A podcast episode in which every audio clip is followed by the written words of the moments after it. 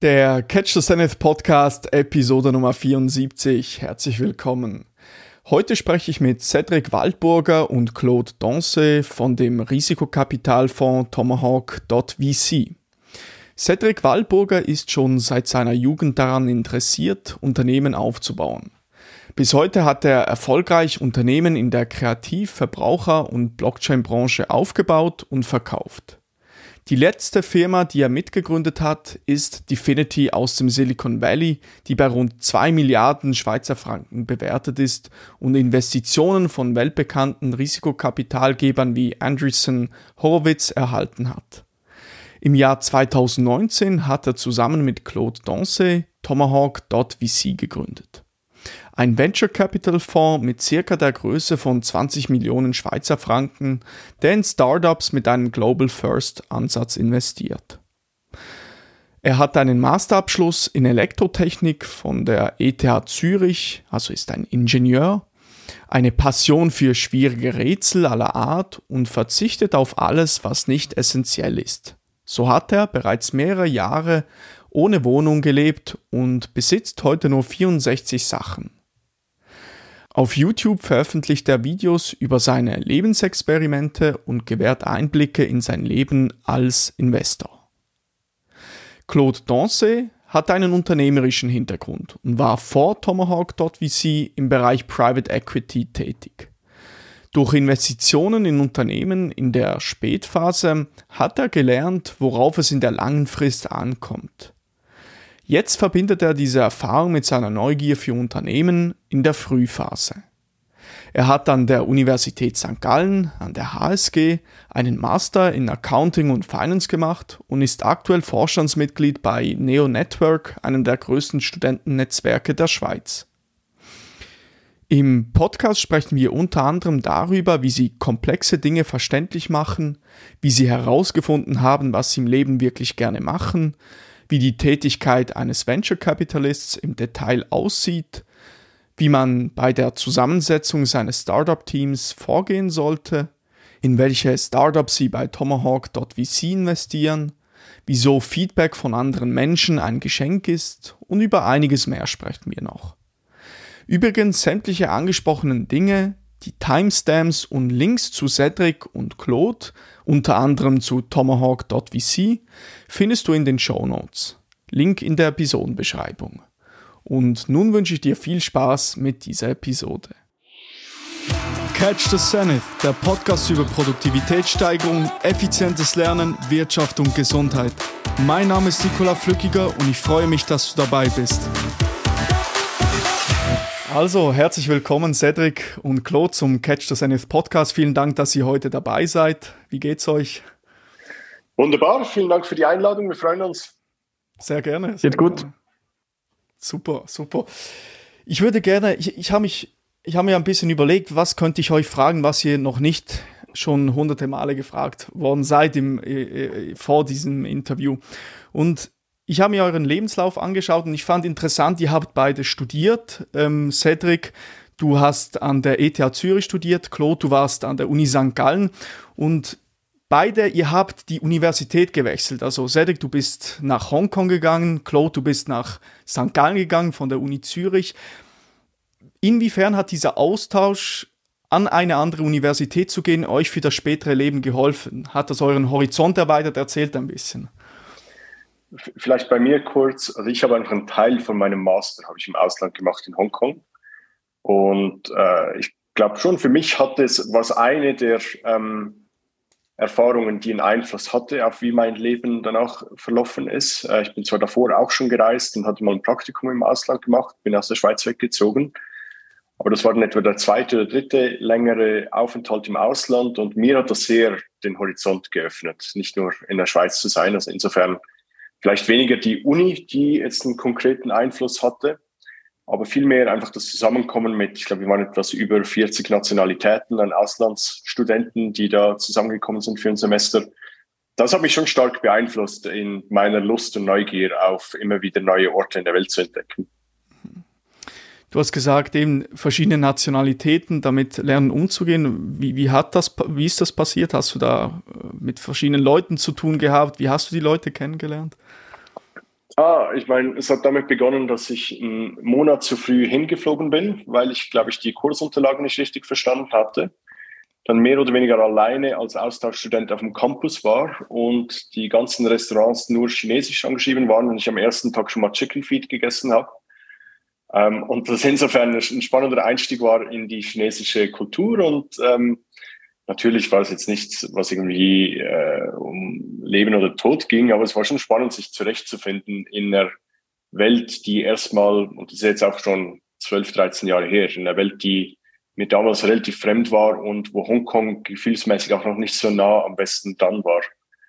Ähm, und insofern würde ich sagen, dieses immer mal wieder ins kalte Wasser springen und versuchen ähm, rauszufinden, oder Sinn zu machen aus der Umgebung, aus der Kultur, aus neuen Leuten um mich herum. Ähm, das ist das, was mich antreibt und spannend ist.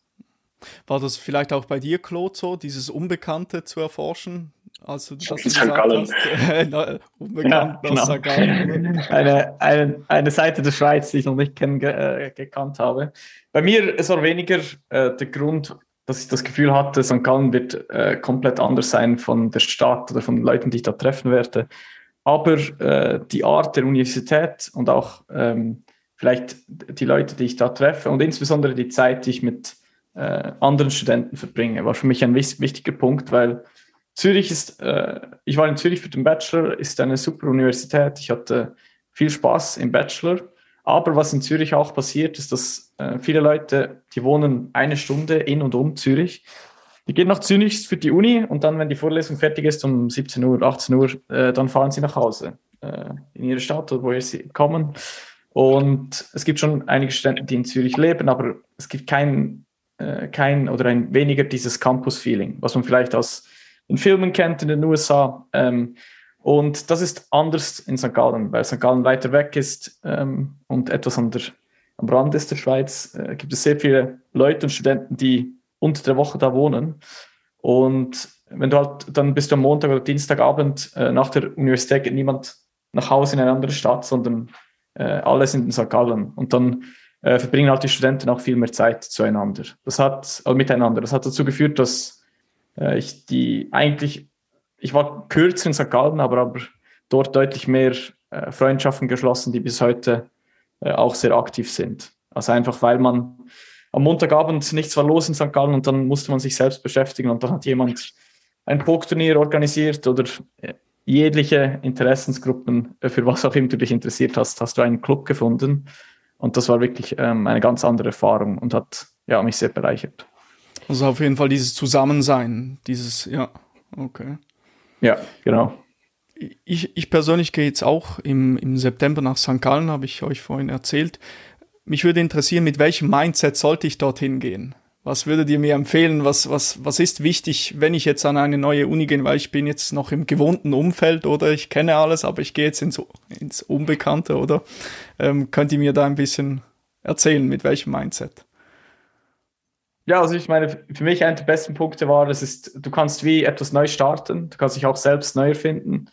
Du kannst äh, dich neu vorstellen, du kannst andere Hobbys äh, irgendwie ausprobieren und versuchen. Ähm, wenn du das als etwas wie ein neuer Start oder ein neues Kapitel anschaust. Also das fand ich cool und würde ich auch allen empfehlen, einfach so aufgeschlossen wie möglich zu sein. Und in St. Gallen gibt es auch eine große Gruppe von äh, Austauschstudenten, die dann oft äh, sich beklagen darüber, dass es schwierig ist, mit äh, Schweizer Leuten in Kontakt zu kommen. Also wenn du da proaktiv bist, äh, und vielleicht auf die Events gehst, wo die auch sind, oder äh, einfach proaktiv auf äh, Außerstudenten zugehst, dann wirst du rausstechen und auch coole Freundschaften so schließen können. Mhm. Nicht nur mit Schweizer Studenten, sondern auch mit, äh, mit Studenten aus der ganzen Welt, die da sind. Also eine gewisse Aufgeschlossenheit auf jeden Fall wichtig. Ja. ja. ja. Cedric, was würdest du? Ich hätte das Gleiche gesagt. Geh dahin, ähm, realisiert, dass alle anderen auch neu da sind, grundsätzlich jeder. Ich meine, die Studentenzeit, zumindest bei mir, also mir ging es ähnlich an der ETH, war nicht so ein Studentenleben. In Hongkong gab es dann mehr eins. Und äh, ich habe super viele schöne Freundschaften noch aus der Zeit überall auf der Welt. Ich habe jetzt gerade zwei Monate in äh, LA gelebt bei einem Freund von jemandem, mit dem ich studiert hatte damals in Hongkong. Und äh, da muss ich auch sagen, äh, lerne viele Leute kennen, ähm, beweg dich viel, ähm, sowohl intellektuell wie auch körperlich. Ähm, sei draußen, sei unterwegs. Das Leben ist spannend. Vielen Dank. Vielen Dank, nehme ich mir zu Herzen. Auf jeden Fall. Und, und jetzt, wenn ihr zu, zurückdenkt, ähm, ihr habt beide an der Uni studiert. War das die richtige Entscheidung in Anbetracht dessen, was ihr heute macht? Welcher Tätigkeit ihr heute nachgeht, im Rahmen von, von Tomahawk beispielsweise? Hätt, würdet ihr dasselbe wieder so machen? Gute Frage, stelle ich mir auch äh, immer wieder. Ich glaube, es gibt viele Wege zu, zum Ziel oder auch insbesondere zu dem, was wir heute machen jetzt mit Tomahawk. Also ich glaube nicht, dass die Universität der Weg dazu ist. Ich habe zwei Sachen gelernt an der Universität und eines davon ist, äh, Probleme selbst anzugehen und die versuchen zu lösen und mir Sachen selbst beizubringen. Und das, diese zwei Learnings, ich glaube, das, das ist das Wichtigste und viel wichtiger als all das Inhaltliche, all die Formeln, all die Modelle, die ich angeschaut und gelernt habe. Und für das, äh, das hilft mir heute sicher äh, sehr viel, diese zwei Punkte. Aber ich glaube auch nicht, dass man dafür jetzt unbedingt auf die Universität gehen kann. Wenn ich nochmal zurückgehen könnte mit dem Wissen, das ich heute habe, würde ich vielleicht, ich habe Wirtschaft studiert, ich würde mich vielleicht auf etwas ähm, einlassen, das mehr technisch ist. Oder heute würde ich gerne auch, ähm, ich fände es spannend, ja. Computer Science äh, äh, anzuschauen und, und selbst auch programmieren zu können. Genau. Okay, okay, also mehr technisch. Das, Cedric, du hast ja, du bist ja eigentlich gelernter Ingenieur, ist das richtig? Was heißt da eigentlich? Das war jetzt extra so gesagt. genau. Also und vielleicht noch, ich habe schon drei oder vier Jahre, bevor ich angefangen habe zu studieren, habe ich mein erstes Unternehmen gegründet und dann auch während der Uni aufgebaut. Und ich würde sagen, für mich waren die beiden Sachen zusammen war der perfekte Mix. Mhm. Ähm, in einem Unternehmen hatte ich sehr viel so Real-Life-Erfahrung, sehr viel gelernt über Führung und über Business im Allgemeinen. Ich habe mir auch immer gesagt, Business, ähm, klar, vielleicht nicht so gut, wie wenn ich studiert hätte, aber das kann ich immer noch on the job lernen oder in, in der Praxis. Aber ich glaube, ähm, wie Computer im Kern funktionieren, das hat mich super fasziniert damals und das dachte ich immer ist schwieriger, das einfach so neben, einem, neben irgendeiner Arbeit oder neben einem anderen Business zu lernen. Und deswegen bin ich an die ETH und ich mochte die intellektuelle Stimulation und die Challenges mochte ich extrem. Ähm, war nicht immer ganz einfach, aber war äh, zurückblickend auch eine sehr, sehr erfüllende Zeit. Und ich würde wieder hingehen. Ich würde es wahrscheinlich wieder genau gleich machen. Ähm, oder auch nochmal fünf andere Wege ausprobieren, wenn ich könnte. Ähm, ich glaube, am Ende des Tages äh, ist nicht so, dass ich das Studium oder die damalige Firma äh, brauchte, um das zu machen, was ich jetzt heute mache, aber es gehört zu meinem Weg und zu äh, einem Teil der Erfahrungen, die ich weitergeben kann. Also weniger, dass das, das Inhaltliche so relevant war, sondern auch, dass man wie ein bisschen lernt, hart zu arbeiten. Oder so eine Lebensschule generell, so eine generalistische Schule auch ein bisschen. Ja, ich, ich würde die Sachen äh, wiederholen, die der Klok gesagt hat. Also für mich waren das auch, auch die wichtigsten äh, Skills, die ich mitgenommen habe, dass ich jetzt das mir selber komplexe Inhalte beibringen kann. Mhm. Mhm. Auch wenn ich heute nicht mehr weiß, wie eine Fourier-Transformation geht oder zumindest nicht, äh, ohne das nachzuschauen. Ähm, aber das Konzept habe ich verstanden und das Wichtige war aber vor allem der Weg dahin, bis ich das Konzept verstanden habe. Also ohne, dass ich einen großartigen Pädagogen vor mir hatte, ähm, eben rauszufinden, wie ich mir selber diese komplexen Inhalte beibringe. Aber, äh, und vielleicht jetzt, je nachdem, wer hier zuhört, ähm, ich glaube, das kann man an der Uni lernen. Ähm, das kann man aber auch sehr gut lernen, indem man einfach allgemein neugierig ist im Leben ähm, mhm. und äh, das entweder in der Lehre macht oder in einem Hobby. Darum glaube ich nicht, dass ähm, der Weg irgendwie über die Uni gehen muss. Ich, ich bin mega Fan von dem System, was wir hier in der Schweiz haben, was dual ist und wo man auch den Weg über die praktische Ausbildung gehen kann. Und ich glaube, für, für mich nicht, aber für sehr viele Leute in meinem Umfeld ist das genau der richtige Weg gewesen und äh, die hatten das Glück, dass sie eben hier in Zentraleuropa sind, was diesen Weg gibt. Im Vergleich zu zum Beispiel in den USA, wo, wo man eigentlich alles studieren muss, auch wenn man eher praktisch veranlagt ist. Also die, zum einen die, die Praxiserfahrung, nebenbei etwas zu machen und dann an der Uni auch theoretische Inhalte zu lernen, dass man ein bisschen diesen Mix hat eigentlich. Ja, ja. Ähm, was würdet ihr sagen, könnte auch eine Lehre interessant sein. Also wir haben jetzt viel von Uni gesprochen. Was haltet ihr davon, eine Lehre zu machen? Ich denke nämlich, das könnte auch durchaus interessant sein, oder? Also ich, äh, vielleicht habe ich mich nicht klar ausgedrückt. Ich meinte mit diesem dualen System meinte ich mhm. eigentlich genau, die entweder den genau, Weg über ja. die Uni zu gehen oder über die Lehre zu gehen. Und mhm. ich, ich finde das genial, dass wir das hier in der Schweiz haben. Und habe mir auch verschiedene Lehrstellen angeschaut, bevor ich mich für den Weg über die Matura und dann Uni entschieden habe. Ähm, und wäre wahrscheinlich, ähm, wäre wahrscheinlich an einem ähnlich spannenden Ort gelandet, wie ich jetzt heute, ähm, wie ich heute gelandet bin. Und äh, eben, wenn ich, wenn ich die Möglichkeit hätte, nochmal drei, vier andere Wege auszuprobieren, drei, vier Mal in der Zeit zurückzuspringen, wären das garantiert auch ein, zwei Mal der Weg, den ich wählen würde. Mhm, mh. Du, du hast vorhin, Cedric, du hast angesprochen, komplexe Dinge verstehen zu können. Mich würde interessieren, ich persönlich bin jemand, ich habe Mühe damit, komplexe Dinge zu verstehen. Deshalb versuche ich immer, sie so einfach wie möglich zu machen, herunterzubrechen und mal auf die, die einfachsten Dinge zu reduzieren. Könnt ihr vielleicht ein wenig erzählen, wie brecht ihr komplexe Dinge herunter, dass ihr sie versteht? Claude? ich glaube, ja, möchte. gut. Komplexe ja. Frage. Fang doch du mal an, die auseinanderzunehmen. Ja, genau. Was mir immer hilft, ist, dass ein Problem oder ein Thema von verschiedenen, äh, verschiedenen Seiten anzugehen. Also zum Beispiel, äh, wenn ich, äh, ich lese ein Paper über, ein, äh, über eine neue Technologie und dann ist es schwierig zu verstehen, dann versuche ich vielleicht ähm, äh, einen Podcast über das, das Thema zu hören, vielleicht ein YouTube-Video dazu zu schauen und oft die, das, das Thema von verschiedenen Blickwinkeln und auch von über verschiedene Stimmen, verschiedene Angesichtspunkte anzuschauen, hilft mir dann selbst das richtige Narrativ zu finden. Und dann etwas, was, was immer hilft, ist einfach versuchen, das selbst, wie du, genau wie du das gesagt hast, in einfacheren Begriffen auszudrücken. Äh, was ich oft auch mache, ist, äh, wenn es ein Thema gibt, das ich neu anschaue, versuche, dass ich das versuche, in drei Sätzen zu beschreiben. Und wenn du das nicht in drei Sätzen beschreiben kannst, dann hast du es wahrscheinlich noch nicht genug verstanden. Dann musst du nochmal äh, hinter die Podcasts, die Papers oder die, die YouTube-Videos. Mhm. Mhm. Okay, okay. Äh, vielleicht das Einzige, was ich ergänzen würde, oder das Einzige, was ich ergänzen möchte, ist, wenn ich zurückschaue oder wenn ich mich frage, was sind denn die Sachverhalte, die mir komplex erscheinen, dann ist es meistens wenn ich nicht bereit bin, erstmal gewisse Annahmen zu treffen. Also zum Beispiel, schauen wir uns Bitcoin an. Ja? Äh, wenn dir jemand Bitcoin zum ersten Mal erklärt, dann kommen wahrscheinlich Begriffe vor, wie es ist immutable oder äh, du hast Knappheit von digitalen Gütern ohne zentrale Partei und so weiter. Und was mir oftmals im Weg stand früher, ist, dass ich versucht habe, währenddem ich mich noch auf dieser äh, sozusagen 30.000 Fuß über Boden befinde, versucht habe, die Sinn zu machen aus diesen Begriffen.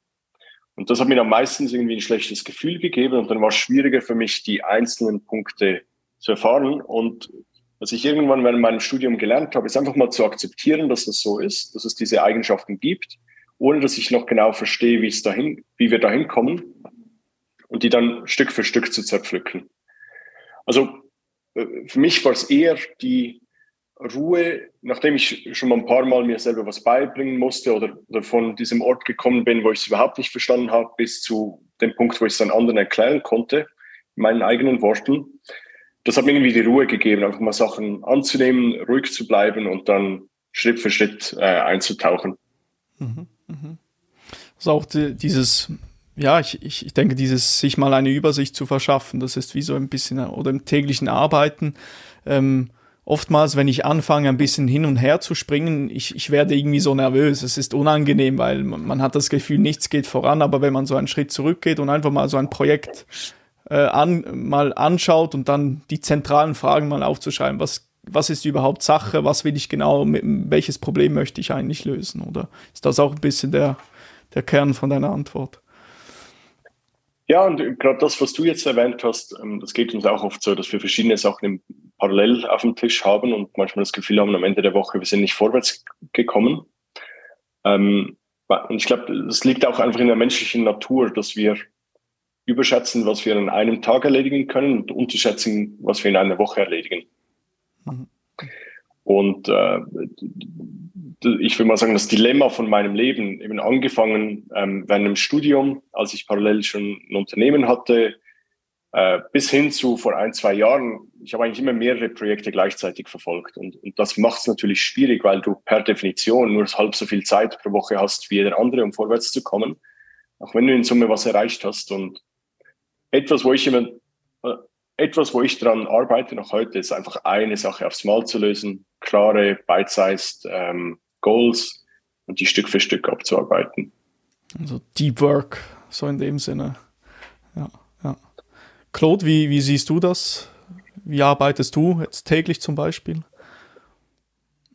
Ja, also genau, wie Cedric das auch gesagt hat. Ich glaube, das ist immer noch ein Problem, das, das wir wahrscheinlich täglich versuchen zu, äh, zu optimieren. Cedric hat es gerade gesagt, was sicher hilft, ähm, die großen Probleme in kleinere Meilensteine zu, zu unterteilen und dann dies zu verfolgen. Ähm, was mir auch hilft, zwischendurch äh, in einem vollen Tag äh, einfach mal eine halbe Stunde äh, ganz etwas anderes zu machen. Also einfach spazieren zu gehen, ähm, äh, Sport zu machen, den Kopf frei bekommen und dann wieder mit, mit neuer Energie hinter, die, hinter die Aufgaben zu gehen. Mhm. Weil manchmal, wenn man das Gefühl hat, man hat eine unendlich lange To-Do-List, ähm, aber dann nach zehn Stunden immer noch nicht vorwärts gekommen ist, dann ist ja oft effizienter, eine, zwei Stunden von diesen zehn Stunden etwas anderes zu machen und dann dafür wieder mit voller Energie und frischem Kopf an die Aufgaben zu gehen. Es ist manchmal schwierig, das zu, richtige Balance zu finden. So ab und zu mal einen Spaziergang zu machen, ein bisschen wegzukommen, wieder das große Ganze zu sehen. Ja, ja. ja genau. Etwas in das Grüne zu schauen, hilft auch für mich. Ja. Etwas, was mich interessieren würde, ich habe das Gefühl, ihr seid beide sehr ambitionierte Menschen, oder? Ihr habt sehr viel, glaube ich, das ihr verfolgt, oder? Korrigiert mich, ist das so? Ähm, ja, klar, man muss. Man muss Gibt ja. so viel zu tun in der Welt. Natürlich. Mich würde interessieren, habt ihr für euch so gewisse ähm, ein bisschen definiert, wie ihr sicherstellt, dass ihr genügend Zeit für eure Projekte und auf der anderen Seite auch zum Beispiel für die Familie genügend Zeit habt? Habt ihr da so gewisse Dinge, die ihr, die ihr in euer Leben implementiert habt, dass, dass ihr so eine gute Balance findet zwischen Familie und Arbeit? Also, ähm, ich glaube, das gehört so ein bisschen in den gleichen Bereich wie der Begriff Work-Life-Balance. Ja? Mhm. Und was ich, ich mag den Begriff überhaupt nicht, weil, weil es bedeutet, dass Work nicht Teil vom Leben ist. Weil ich Arbeit gegen Leben ausbalancieren muss. Und das nach dem ich strebe, ist vielmehr Work-Life-Integration oder Alignment. Also ich will mit meiner Arbeit was tun, was ich auch mit meinem Leben verfolgen will. Ähm, dadurch, dass wir Unternehmer sind, haben wir natürlich den Vorteil, dass wir sehr oft unser eigener äh, Chef sind, sehr viel Flexibilität haben, ähm, entscheiden können, wann wir mit der Arbeit beginnen und entscheiden können, wann wir damit aufhören, mit Calls, mit Meetings und so weiter. Aber natürlich auch den Nachteil, dass es uns nicht loslässt, dass wir nicht am Abend den Laptop zuklappen und dann ähm, manchmal besser, aber manchmal auch schlechter abschalten können. Ich, ich versuche die beiden Sachen echt sehr eng zu verbinden. Also wenn ich geschäftlich unterwegs bin, ist meine Familie, meine Tochter und meine Frau oft mit dabei oder auch Claude ab und zu. Ähm, auf der anderen Seite gibt's Tage, wo ich morgens früh ähm, schon drei Stunden früher arbeite, bevor die Kleine wach ist und sie erst irgendwie am Nachmittag das erste Mal sehe. Ähm, dann habe ich auch, aber auch wieder die oder wir beide haben die Flexibilität, von überall her zu arbeiten. Also ich, wenn ich in der Schweiz bin, arbeite ich von zu Hause aus und kann Mittagessen mit der Kleinen oder kann mal kurz eine halbe Stunde mit ihr und meiner Frau spazieren gehen zwischendurch. Ähm, oder habe mir auch in den letzten zwölf Monaten die eine oder andere Auszeit gegönnt, um auf Reisen zu gehen und eben zusammen was zu erleben. Also für mich ähm, äh, ist das Ganze sehr einfach gefühlsmäßig, ähm, will ich irgendwie am richtigen Ort sein. Und ich erlebe meine Arbeit auch nicht als was, die ich erledigen muss, damit ich dann Zeit mit meiner Familie verbringen kann oder umgekehrt, sondern ich habe das Glück, dass ich an Sachen und mit Leuten arbeite, wo sich nicht immer wie Arbeit anfühlt, wo sich den größten Zeit, äh, Teil der Zeit nicht wie Arbeit anfühlt, aber natürlich gibt es strenge Phasen zwischendurch und äh, die können auch mal sehr erschöpfend sein und dann bin ich froh, wenn ich mir dann die Freiheit nehmen kann, um wieder aufzutanken in einem anderen Lebensbereich, sei es Familie, sei es Hobbys, Freunde. Und insofern ähm, ist es für mich, für mich nicht ein Ausbalancieren, aber einfach ein Bewusstsein allgemein über meinen Energiezustand, ähm, wo die Familie mal streng ist, wo das Arbeiten mal streng ist und dann gibt es noch andere Faktoren. Und ich ähm, zum Glück mit den meisten Lebensbereichen so im Reinen bin, dass wenn einer eben nicht so richtig läuft, mir die anderen Energie geben können. Mhm, mhm. Bitte, Claude. Ja, ja. Genau, sehr ähnlich bei mir. Auch ich habe keine, ich schaue nicht jeden Monat, wie viele Stunden habe ich jetzt mit was verbracht, also ob das Arbeit ist oder Sport oder äh, was auch immer. Es gibt wahrscheinlich alle, alle sechs Monate frage ich mich, die Routine, die ich jetzt habe, macht die Sinn, auch in Zukunft?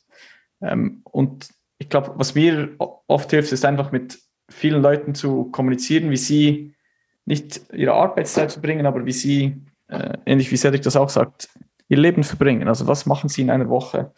Ähm, wann, ja, und was beschäftigt sie auch in dieser Woche?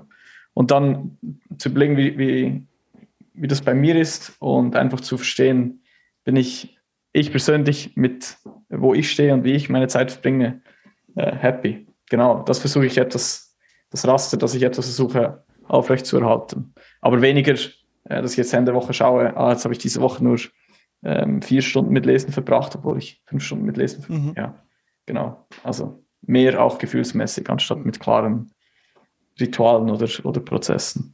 Mehr Gefühl, okay, okay. Und wie, wie seht ihr das? Also, ich glaube, ein wichtiger, eine wichtige Voraussetzung für das ist auch, dass man seiner Berufung ähm, nachkommt oder das macht, was man wirklich gerne machen möchte. So mäßig einfach start with the why. Wieso tue ich das und möchte ich das überhaupt tun? Macht mir das Freude? Wie, wie habt ihr ein bisschen, hat sich das über die Zeit hinweg bei euch ein wenig herauskristallisiert, was ihr gerne tut? Cedric, du hast sehr früh angefangen, Claude bei dir. Ähm, ja, ist lustig, weil ich habe erst gerade mit einem äh, Freund darüber gesprochen. Wann findest du raus, was du einmal machen willst oder, oder wie spürst du das? Und ich glaube, bei mir war sehr viel äh, Trial and Error. Und ich glaube auch grundsätzlich, dass einfach, weil bei mir war eine Erfahrung so äh, stark, dass ich dachte, ich will das machen mit meinem Leben und dann habe ich es gemacht und habe ich nach einiger Zeit realisiert, das ist überhaupt nicht, was ich machen will. Ähm, einfach weil alles von außen anders ausgesehen hat, weil, äh, weil ich mir vorgestellt habe, dass mir das Spaß machen wird, aber es dann nicht Spaß gemacht hat. Darum, ich glaube, es ist wichtig, viele Sachen auszuprobieren und dann aber auch, wenn das einem äh, nicht Spaß macht und nicht gefällt oder nicht die Erfüllung bringt, die, die man hat dabei, auch schnell zu sagen, äh, ich, ich wechsle jetzt. Und das war jetzt äh, ein Versuch und ähm, äh, ich versuche etwas anderes oder ich gehe irgendwo anders hin. Natürlich ist es zu Beginn oder wenn man jünger ist, ist es viel einfacher. Und darum glaube ich auch, äh, wenn man die, die Möglichkeit hat, das, das oft zu machen, dass man das unbedingt nutzen sollte.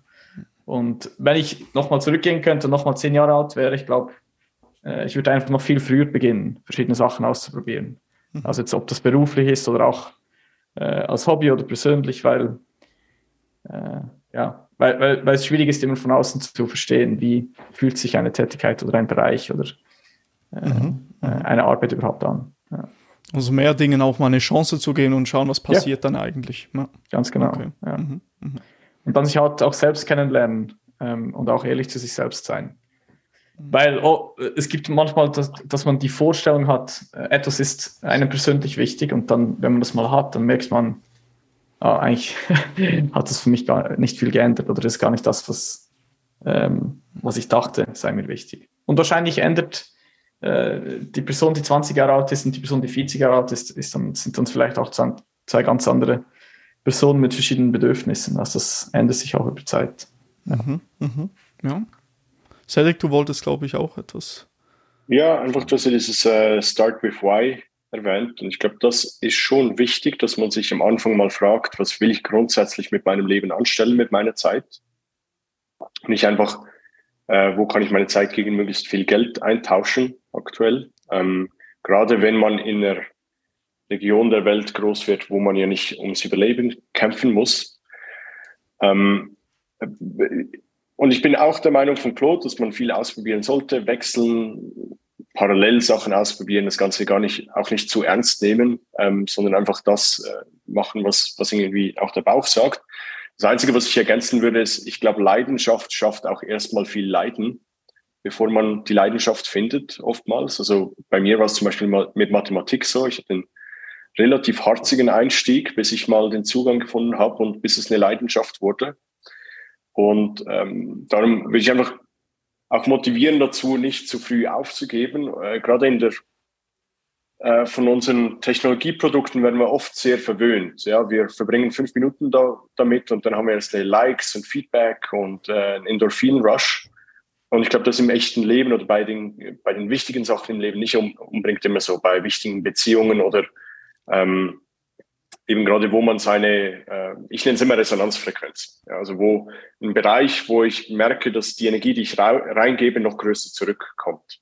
Mit mehr Schwingung, mit mehr äh, Ausschlag zurückkommt. Und ich glaube, das ist nicht immer gleich von Anfang an so äh, obvious und darum äh, auch nicht verzweifeln, wenn man die Frage noch nicht genau beantworten kann, was ist es, was ich mit meinem Leben machen will und was ist mein Why, sondern einfach mal loslegen. Und ich finde es immer ich motiviere immer gerne dazu, einfach mal Sachen auszuprobieren, selber unternehmerisch zu sein. Was Kleines zu starten, als Hobby einen Online-Shop zu betreiben oder was auch immer, weil ich glaube, das ist so ein, äh, das regt sehr viel äh, Urmenschliches an, etwas zu schaffen und zu betreiben und zu automatisieren und wachsen zu lassen. Ja, da, da bin ich voll, voll bei euch. Also ich sehe auch so eben dieses ständige sich mit dieser Frage auseinanderzusetzen, führt dazu, dass das Bild immer klarer wird, wohin man eigentlich gehen möchte, was so das Why ist, finde ich. Gerade jetzt auch im Rahmen eines Podcasts mache ich mir immer, ich mache mir viel Gedanken, fast täglich und es wird immer ein bisschen klarer, wohin ich so in Zukunft gehen möchte. Das ist noch interessant. Würdet ihr mir da zustimmen oder?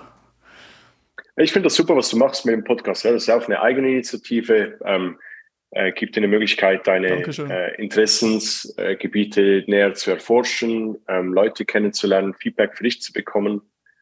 Genau, und also äh, natürlich braucht's was, bis du das starten konntest, musst es rausfinden, was ist das Equipment, was sind die richtigen Tools, wie kommst du an die Leute ran. Aber das sind ja alles Sachen, die irgendwo jetzt nicht eine riesen Hürde darstellen, finanziell oder vom organisatorischen her. Und das würde ich mir wünschen, dass das mehr Leute tun in deinem Alter, das äh, einfach mal was anpacken und äh, erforschen. Und wenn du in zwei Jahren merkst, dass der Podcast nicht mehr das ist, was du dauernd weiterführen willst, ja gut, dann hast du immerhin Wert generiert für deine Zuhörer jetzt und dasselbe was gelernt und wirst es bestimmt auf die eine oder andere Art auf deinem weiteren Weg ähm, verwenden können. Mhm. Mhm. Vielen Dank. Alles klar, alles klar. Ich glaube eben der Punkt, oder, dass dieses, wenn wir jung sind, wir haben noch die nötige Energie, wenn wir vielleicht 60, 70 sind, hat man die Möglichkeit immer noch etwas herumzureißen, aber ob man Kommt schon viel früher, mit 30 ist es vorbei komm, mit oh, der Energie. Oh. ja, ich hoffe doch nicht, ich hoffe doch nicht. Kurze Unterbrechung. Hast du Lust, jeden Montag eine E-Mail von mir zu erhalten? In meinem Newsletter, dem Zenit Montag Newsletter, möchte ich dir Tipps und Tricks rund um das Thema Produktivität mitgeben. Ich möchte dir zeigen, wie du gesund und glücklich erfolgreich sein kannst, also möchte dir dort Strategien und Tools liefern. Und ebenfalls teile ich mit dir hilfreiche Beiträge aus dem Internet, zum Beispiel eine Podcast-Episode, die ich spannend fand, oder ein Artikel. Und falls du dich für den Newsletter anmelden möchtest, kannst du gerne auf den Link in der Episodenbeschreibung klicken, dann wirst du weitergeleitet zum Anmeldeformular. Übrigens, sämtliche früher versendeten Ausgaben findest du auf meiner Webseite unter Newsletter. Vielen Dank und jetzt geht's weiter mit dieser Episode. Hey, ich würde gerne einen äh, Schritt weitergehen, nämlich ähm, im Jahr 2020 äh, habt ihr zusammen Tomahawk.vc gegründet, ein Venture Capital Fonds mit circa der Größe von 20 Millionen Schweizer Franken, der in Startups mit einem Global First Ansatz investiert. Ähm, Zuallererst einmal, wie kam das zustande? Habt ihr euch kennengelernt? Könnt ihr ein wenig erzählen? Wie, wie habt ihr euch gefunden? Also, ähm, ich habe zuvor an einem Projekt gearbeitet, Definity. Das ist eins der äh, Layer Ones, das ist ein Ethereum Competitor. Und eines Tages stand der Claude bei mir in Zürich im Büro, ähm, weil er sich für eine Community-Rolle in, interessiert hat. Und ähm, ich habe dann kurz darauf ähm, das Projekt, meine operative Rolle in dem Projekt verlassen, ähm, um wieder auf die Investorenseite zu wechseln. Ich hatte früher schon mal Investments gemacht ähm, und wir sind aber im Kontakt geblieben, hatten irgendwie das Gefühl, dass, es, äh, dass wir uns gut verstanden hatten. Ähm, der Claude hat dann auch sehr proaktiv angeboten, ähm, einfach mal mit mir zusammen ein paar Investments anzuschauen, weil ihn das interessiert hatte. Er hat selber im Private Equity gearbeitet vorher und äh, hat sich interessiert, wie sieht denn so der Prozess auf der Venture Capital äh, Seite an. Und so haben wir dann eigentlich schon im Sommer 2019 das erste Investment zusammen gemacht, noch bevor Tomahawk.vc überhaupt äh, richtig Form angenommen hatte. Und äh, ein, zwei Monate später, äh, Claude hat da gerade seine Masterarbeit äh, fertig geschrieben, haben uns dann entschieden, eben, dass wir ein Team werden wollen und zusammen unter dem äh, Deckmantel von Tomahawk investieren möchten und junge Gründer unter anderem im Bereich Web3 unterstützen möchten. Mhm, mh. Habt ihr Du, du, Cedric, du hast ja schon lange ein Interesse für Startups gehabt, oder? Ähm, wie war es bei dir, Claude? Du, du kamst ja aus dem Private Equity Bereich, du hast in Unternehmen in der Late, äh, äh, so gesagt, in der Spätphase investiert. Also die lange Frist war da im Vordergrund. Wie kam es dazu, dass du ein komplett, also mehr in die kurze Frist gegangen bist? Ja, das ist eine gute Frage. Für mich, ich, ich war immer und bin immer noch interessiert daran passioniert darüber, einfach zu verstehen, wie funktionieren Unternehmen im Kern.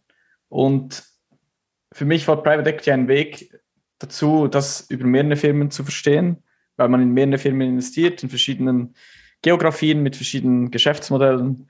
Und ich habe eine Zeit in Private Equity sehr viel gelernt darüber, wie funktioniert eine Firma, die profitabel ist, die, ähm, die nachhaltig wächst, die viele Mitarbeiter hat, ähm, aber nicht mehr in dieser starken Growth-Phase ist, sondern wirklich mehr ähm, dazu, dazu hingeht, hoffentlich ähm, über 100 Jahre ein erfolgreiches Unternehmen zu sein. Ähm, und viel Stabilität ist auch ein wichtiges Wort bei diesen Firmen.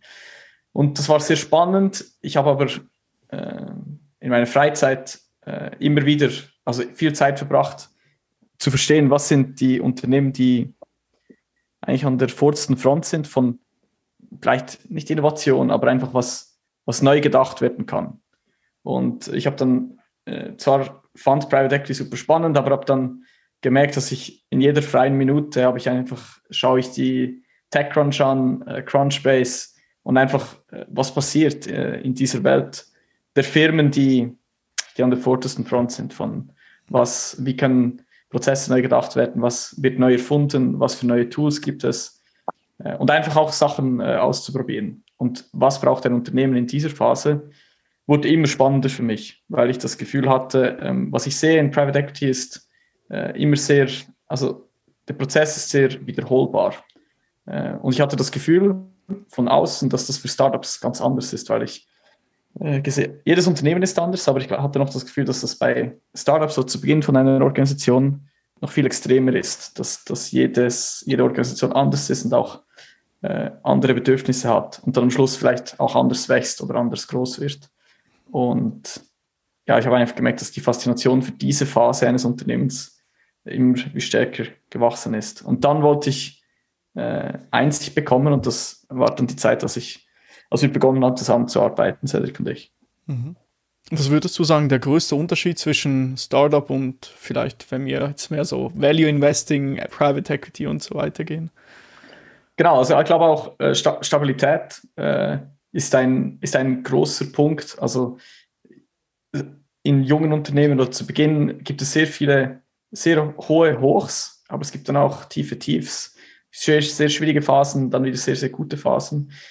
Die Firmen, die ich im Private Equity kennengelernt habe, die äh, gibt es viel mehr äh, eine Richtung, wo das Unternehmen momentan hingeht. Äh, vielleicht wächst das Unternehmen stabil mit 5% pro Jahr aber es gibt auch nicht die Erwartung, dass es plötzlich ein riesiges Jahr gibt und wir verdoppelt den Umsatz. Das ist einfach in diesem Zeitpunkt des Unternehmens nicht mehr wirklich möglich. Mhm. Und das hast du natürlich im Startup. Wenn du ein riesiges Jahr hast, kannst du vielleicht den Umsatz äh, nicht nur 50 Prozent wachsen, sogar verdreifachen. Ähm, aber es kann natürlich auch sein, äh, wenn etwas schief geht, dass, äh, dass in einem Jahr das, dieses Unternehmen nicht mehr existiert.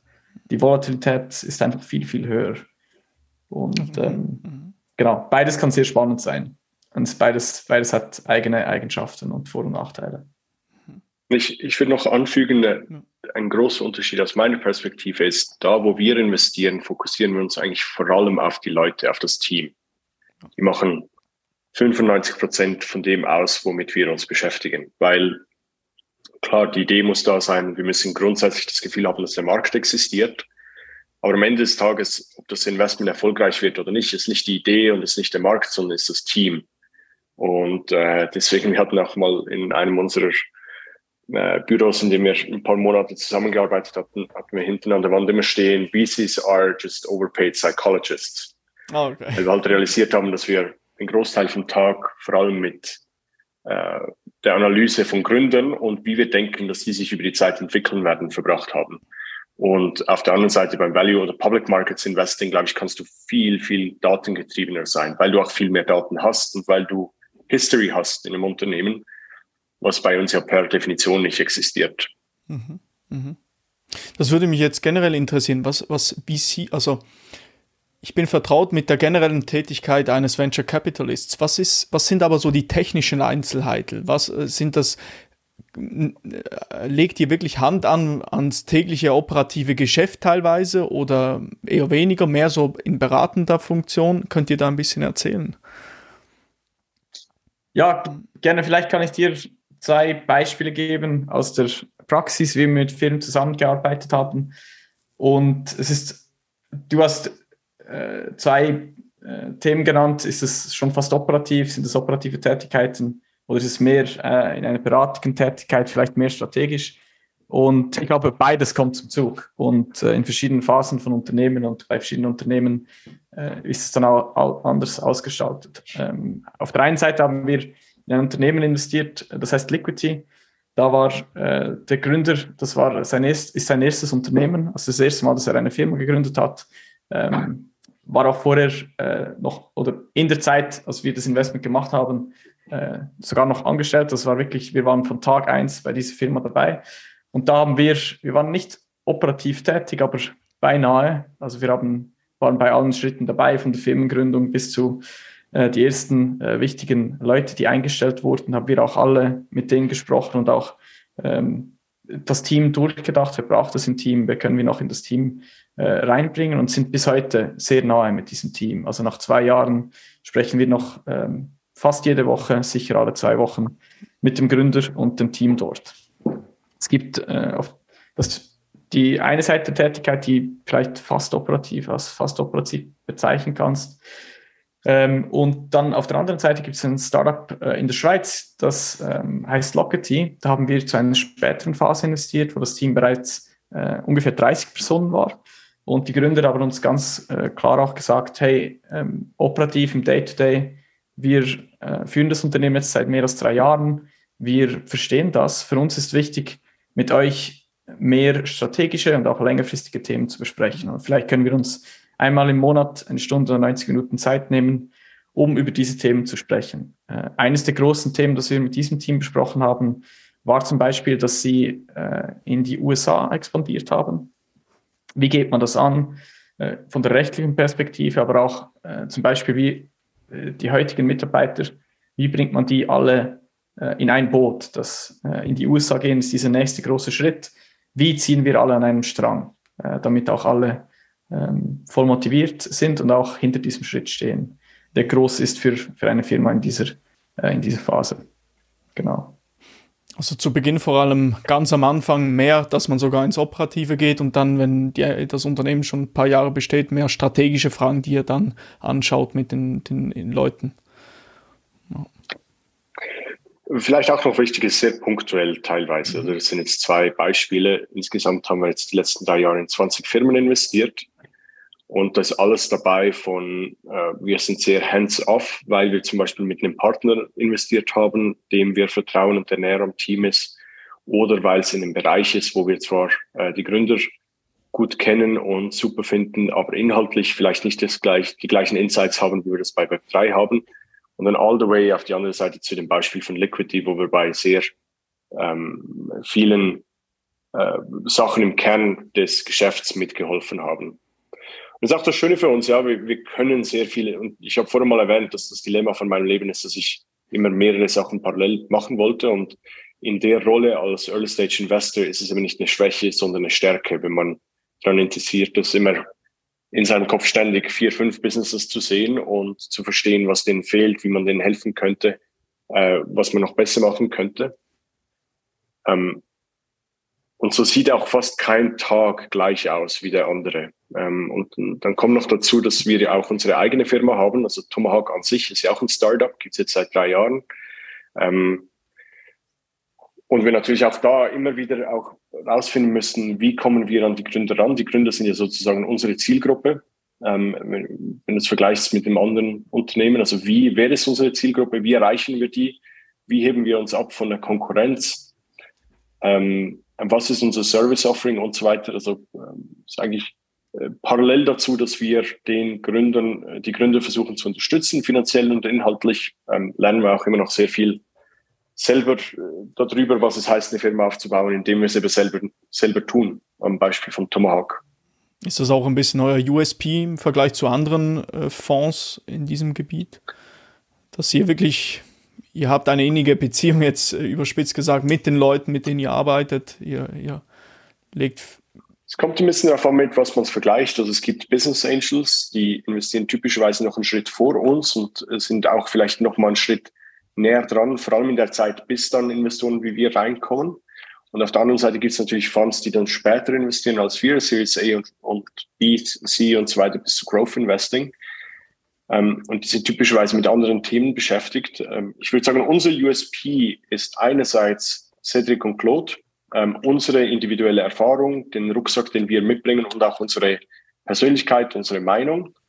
Ähm, und auf der anderen Seite natürlich der Track Record und das Netzwerk und ähm, Track Record nicht nur finanziell, sondern auch, dass wir uns die letzten drei Jahre, aber oder auch schon in früheren Investments noch immer äh, founderfreundlich verhalten haben. Mhm, mh. Vorhin, äh, Claude, hast du etwas gesagt und dort kam zum Ausdruck, oder man muss, glaube ich, auch ein bisschen Risiko gerne haben als Venture Capitalist, oder? Ähm, generell, was denkt ihr, was sollte man für ein Typ Mensch sein, ähm, wenn man, wenn man jetzt denkt, ich möchte Venture Capitalist werden, ich habe genügend Kapital etc., was muss man da für ein Typ sein?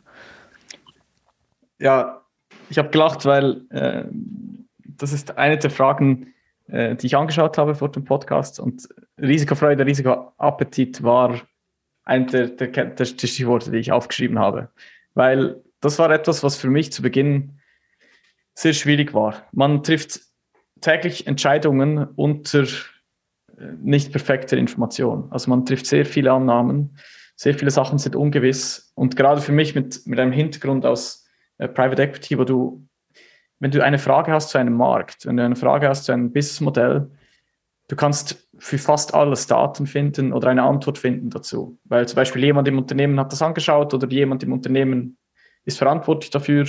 Oder es gibt äh, Competitors, die im gleichen Bereich arbeiten äh, oder äh, vergleichbare Kennzahlen und so weiter. Und das ist bei uns, äh, da gibt es sehr viel, nicht Blackboxes, aber einfach, äh, die Sachen sind nicht klar. Und man muss dazu fähig sein, äh, Entscheidungen zu treffen unter vielen Annahmen und nicht genauer Informationen. Also ich glaube, wenn, wenn, ja, das ist etwas, was, was ich denke teilweise auch äh, man sich rantasten kann, aber es wahrscheinlich auch ein gewisses gegeben sein muss, damit man sich dann trotzdem wohlfühlen kann mit seinen Entscheidungen. Mhm. Mhm. Aber war für mich auch ein großes Learning. Ja. Und es kommt doch eine emotionale Komponente dazu, die für mich ähm, schwierig war, als ich Tenderloin gemacht habe, was mein erstes Investitionsvehikel war. Nämlich, dass also die Entscheidungen, die wir, die wir treffen, eine Firma zu unterstützen, wir wissen typischerweise erst nach fünf bis zehn Jahren, ob das erfolgreich war. Weil es kann sein, dass ein Startup die ersten zwei Jahre einen super Job macht und dann sich irgendwas im Markt dreht, Covid kommt, was auch immer, ähm, und es dann von der äh, Winner-Liste ans Ende der Loser-Liste rutscht, äh, rutscht äh, zumindest Zeit, für eine gewisse Zeit. Und dazu kommt noch, dass man die Sachen, die nicht funktionieren, sehen wir immer vorher, bevor wir sehen, wer sind die Winners weil meistens braucht es zwei Jahre für eine Idee, um, äh, um zu failen, aber es braucht fünf bis zehn Jahre, um zu succeeden. Und das ist einfach was, äh, glaube ich, was man durchspielen muss, was man mal erlebt haben muss. Das ist nicht was, was man schon gesehen haben muss, um äh, mit Venture Capital umzugehen, entweder als Investor in einem Fund oder äh, um selber zu investieren. Aber es ist einfach was, wo man, dessen man sich bewusst sein sollte. Mhm.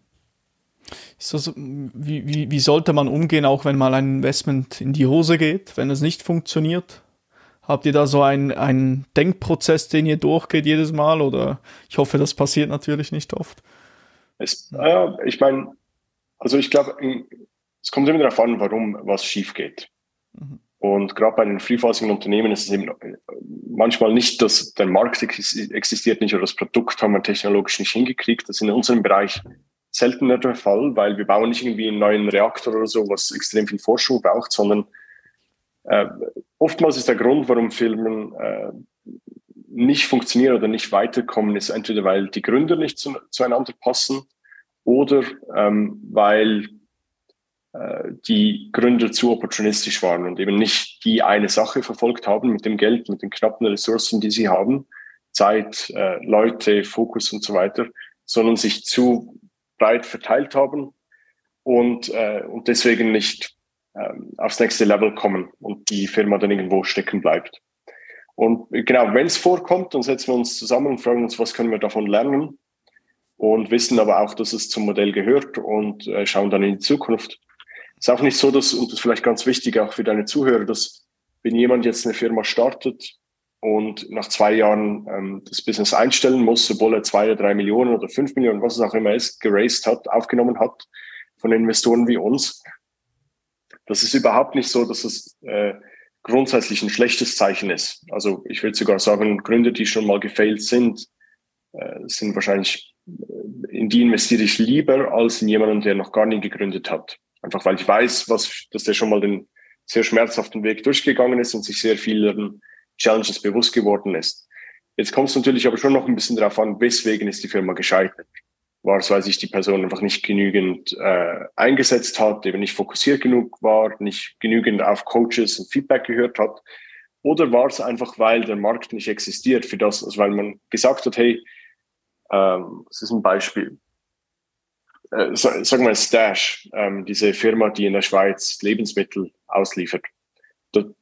Das ist ein spannendes Businessmodell, spannendes Experiment. Aber ich würde jetzt mal behaupten, es ist noch nicht, ich bin nicht investiert, wir, äh, ich habe keine Insights. Das ist mir jetzt in den Sinn gekommen, weil das wahrscheinlich viele von deinen Zuhörern kennen. Ähm, oder in, in Deutschland Gorillas. Wir wissen noch nicht, ist das ein Markt, der groß genug ist, dass man da drin eine riesen Company bauen kann. Ja, äh, also ich glaube, was allen klar ist, ist, wenn es funktioniert und wenn der Markt da ist, dann ist es ein Riesenbusiness, weil wir dann Großteil von den Supermarkteinkäufen kannibalisieren können und da geht es um Riesenzahlen. Aber es kann auch einfach sein, dass wir nicht äh, bereit sind dafür zu zahlen, äh, nur dass mir jemand innerhalb von 15 Minuten eine Packung Chips nach Hause bringt oder was es auch immer ist ähm, und ich mit normalem Online-Shopping total äh, genug oder schnell genug geliefert kriege. Ähm, das wäre zum Beispiel für was ist ein Experiment. Es macht total Sinn, dass das ausprobiert wird. Ähm, es sind bestimmt gute Leute bei Slash. Ich kenne das Team nicht. Ähm, und dann wird sich zeigen, äh, ob das funktioniert oder nicht. Wenn es nicht funktioniert, wenn es einfach daran scheitert, dass der Markt nicht existiert, kann ich mir gut vorstellen, dass die Leute sehr viel gelernt haben, sehr viele spannende Insights über den Retail-Markt in der Schweiz haben und darum besser positioniert sind, um nochmal was Neues in dem Bereich zu gründen, als viele andere, die noch gar nichts probiert haben. Mhm, mh. Das ist interessant. Ich hatte vor kurzem jemand ähm, als Gast im Podcast, der auch erzählt hat, er, er kann sich nicht so vorstellen, wie langfristig diese Unternehmen Geld verdienen wollen. Also äh, so sinngemäß, ich könnte mir vorstellen, auch so Unternehmen wie Uber Eats und so weiter. Seht ihr, äh, könnt ihr euch vorstellen, wie die langfristig existieren wollen? Also jetzt ohne, um, ohne auf ein ganz bestimmtes Businessmodell einzugehen. Ich glaube, äh, es gibt gewisse Bets, die eben erst funktionieren, wenn sie riesig werden. Ähm, können ja Facebook nehmen zum Beispiel. Facebook hat, glaube ich, auch erst 2011 oder 12 angefangen, Revenues ähm, zu machen, wo sie Ads angefangen haben zu schalten. Da war vorher auch oftmals die Frage von den Leuten, wird das jemals irgendwie profitabel sein? Das Serverkosten von Dutzenden Millionen äh, Franken pro Jahr inklusive ähm, Personalkosten von Hunderten von Millionen. Ich weiß nicht, was die Zahlen waren, aber viel Geld geraced und verbrannt in der Zeit. Und jetzt zumindest für eine Zeit lang war es eine der profitabelsten Firmen der Welt. Ja, aber das hat erst funktioniert, nachdem die eine gewisse Größe erreicht hatten. Das gleiche mit Amazon äh, war lange eine Firma, die keinen Gewinn erwirtschaftet haben, hat. Tesla genauso. Also ich glaube, es gibt einfach Modelle, die müssen riesig werden. Und dann haben die auch eine Marktmacht, wo sie gar nicht unbedingt in ihrem Kernbusiness die große Marge erwirtschaften müssen, wie zum Beispiel Uber, was ja ein Fahrdienst ist oder ähm, äh, ist richtig ein Marktplatz für Fahrer, um Fahrer mit äh, Passagieren zusammenzubringen. Mhm. Und Uber Eats äh, ist vielleicht einfach eine super Ergänzung dazu, die das Business noch viel profitabler macht und die Fahrer besser auslastet, ähm, aber nicht was, was von Anfang an da einkalkuliert war. Mhm, mh. Interessant, okay. Ja, um einen Schritt weiter zu gehen, äh, das Du hast das vorhin schon angesprochen, Cedric, bezüglich Team. Also als Venture Capitalist schaust du dir auch das Team sehr genau an. Ähm, mich würde interessieren, nach eurer Erfahrung nach, welche Charakteristika sollte ein Team erfüllen, das ihr anschaut, das, von dem ihr denkt, das kann gute Arbeit leisten, das könnte funktionieren, das könnte hinhauen? Genau, also wir haben zwei Sachen, die wir eigentlich anschauen. Einerseits bei den Unternehmen selbst, also bei den Gründern oder den Teammitgliedern, die in diesem frühen Team dabei sind, Eigenschaften, die sich auf diese Person beziehen. Und das sind äh, Empathie, Klarheit und wenn das Execution, also die Fähigkeit auch, äh, was das Team sagt, äh, vorwärts zu bringen und dann auch umzusetzen. Klarheit ist daher wichtig, ähm, wenn du als Gründer hast du jeden Tag sehr viele Interaktionen mit deinen Mitarbeitern, mit potenziellen Kunden, mit äh, vielleicht Leuten, die du einstellen möchtest. Und je klarer du in jeder von diesen Interaktionen dich ausdrücken kannst, was du willst, was deine Vision ist, wo du hin möchtest, was du verkaufen willst, was für ein Produkt du bauen willst, je klarer du in diesen Interaktionen bist, desto effizienter bist du. Und über lange Zeit ähm, macht das äh, einen riesigen, riesigen Unterschied. Und auch, um zum Beispiel deine Vision deinen Mitarbeitern äh, ganz klar zu machen und das klar zu kommunizieren, damit alle am gleichen Strang ziehen, hilft das sehr viel. Der zweite Punkt, Empathie, denken wir, ist sehr wichtig, weil du als Gründer auch ständig deine Rolle äh, änderst. Vielleicht um 9 Uhr morgens hast du einen Sales Call, wo du extrovertiert äh, ein guter Verkäufer sein musst. Dann um 9.30 Uhr hast du ein Gespräch mit einem Mitarbeiter, der äh, kündigen möchte, weil er ähm, überlastet ist oder Remote Work nicht cool findet. Und du musst eine ganz andere Persona sein, um diese, dieses Gespräch äh, zu führen und dann auch äh, ein Outcome davon zu haben, das für beide gut ist. Vielleicht hast du dann noch einen Investoren-Call, wo du deine äh, Zahlen belegen musst, äh, wo du wieder eine ganz andere Person bist. In einen Raum zu kommen und zu verstehen, wie, welche Tonalität brauche ich, welche, Wort, welche Worte braucht es. Wenn das jemand hat, dann ist das eine gute Eigenschaft, die wir sehen in einem Unternehmen. Und die dritte Eigenschaft, Execution, ist einfach sehr wichtig, ähm, dass man, was man äh, erzählt, auch in die Tat umsetzen kann. Ist oft viel wichtiger als die große Idee, die man hat oder wie groß ein Markt ist wichtig ist, dass man sich dran setzt und das umsetzt. Teams, die wir mögen, sind Teams, die ähm, komplementär sind. Also äh, vielleicht jemand, der einen technischen Hintergrund hat, jemand, der äh, ein Business-Background hat oder einfach, ähm, wir sehen, dass Teams Probleme äh, gut lösen, die verschiedene Perspektiven auf ein Problem haben. Und es dann vielleicht auch äh, Diskussionen gibt, wie man dieses Problem angeht und dass diese Lösungen ähm, oft äh, besser sind ähm, oder interessantere Produkte auch kreieren, als äh, wenn die Hintergründe zu ähnlich sind. Mhm. Mhm. Vielleicht, willst du etwas ergänzen. Ja, bitte, bitte. Nee, äh, ich glaube, dadurch, dass wir uns sehr oft über das unterhalten, sind wir da auch sehr allein. Ähm, das Einzige, was ich vielleicht ergänzen würde, ist nicht nur der Hintergrund, wo wir so, wo wir schauen, dass die Gründe komplementär sind, sondern auch introvertiert, extrovertiert. Ähm, äh, jemand, der sehr analytisch denkt, jemand, der sehr mit dem Gut, mit dem Bauch denkt und so weiter. Ja. Mhm, mhm. Vorhin ist das Stichwort gefallen, Remote Work. Ähm, Cedric, du hast auch ein Online-Collaboration, äh, Online a Practical Guide for Modern Teams, ein Dokument online. Ähm, ja.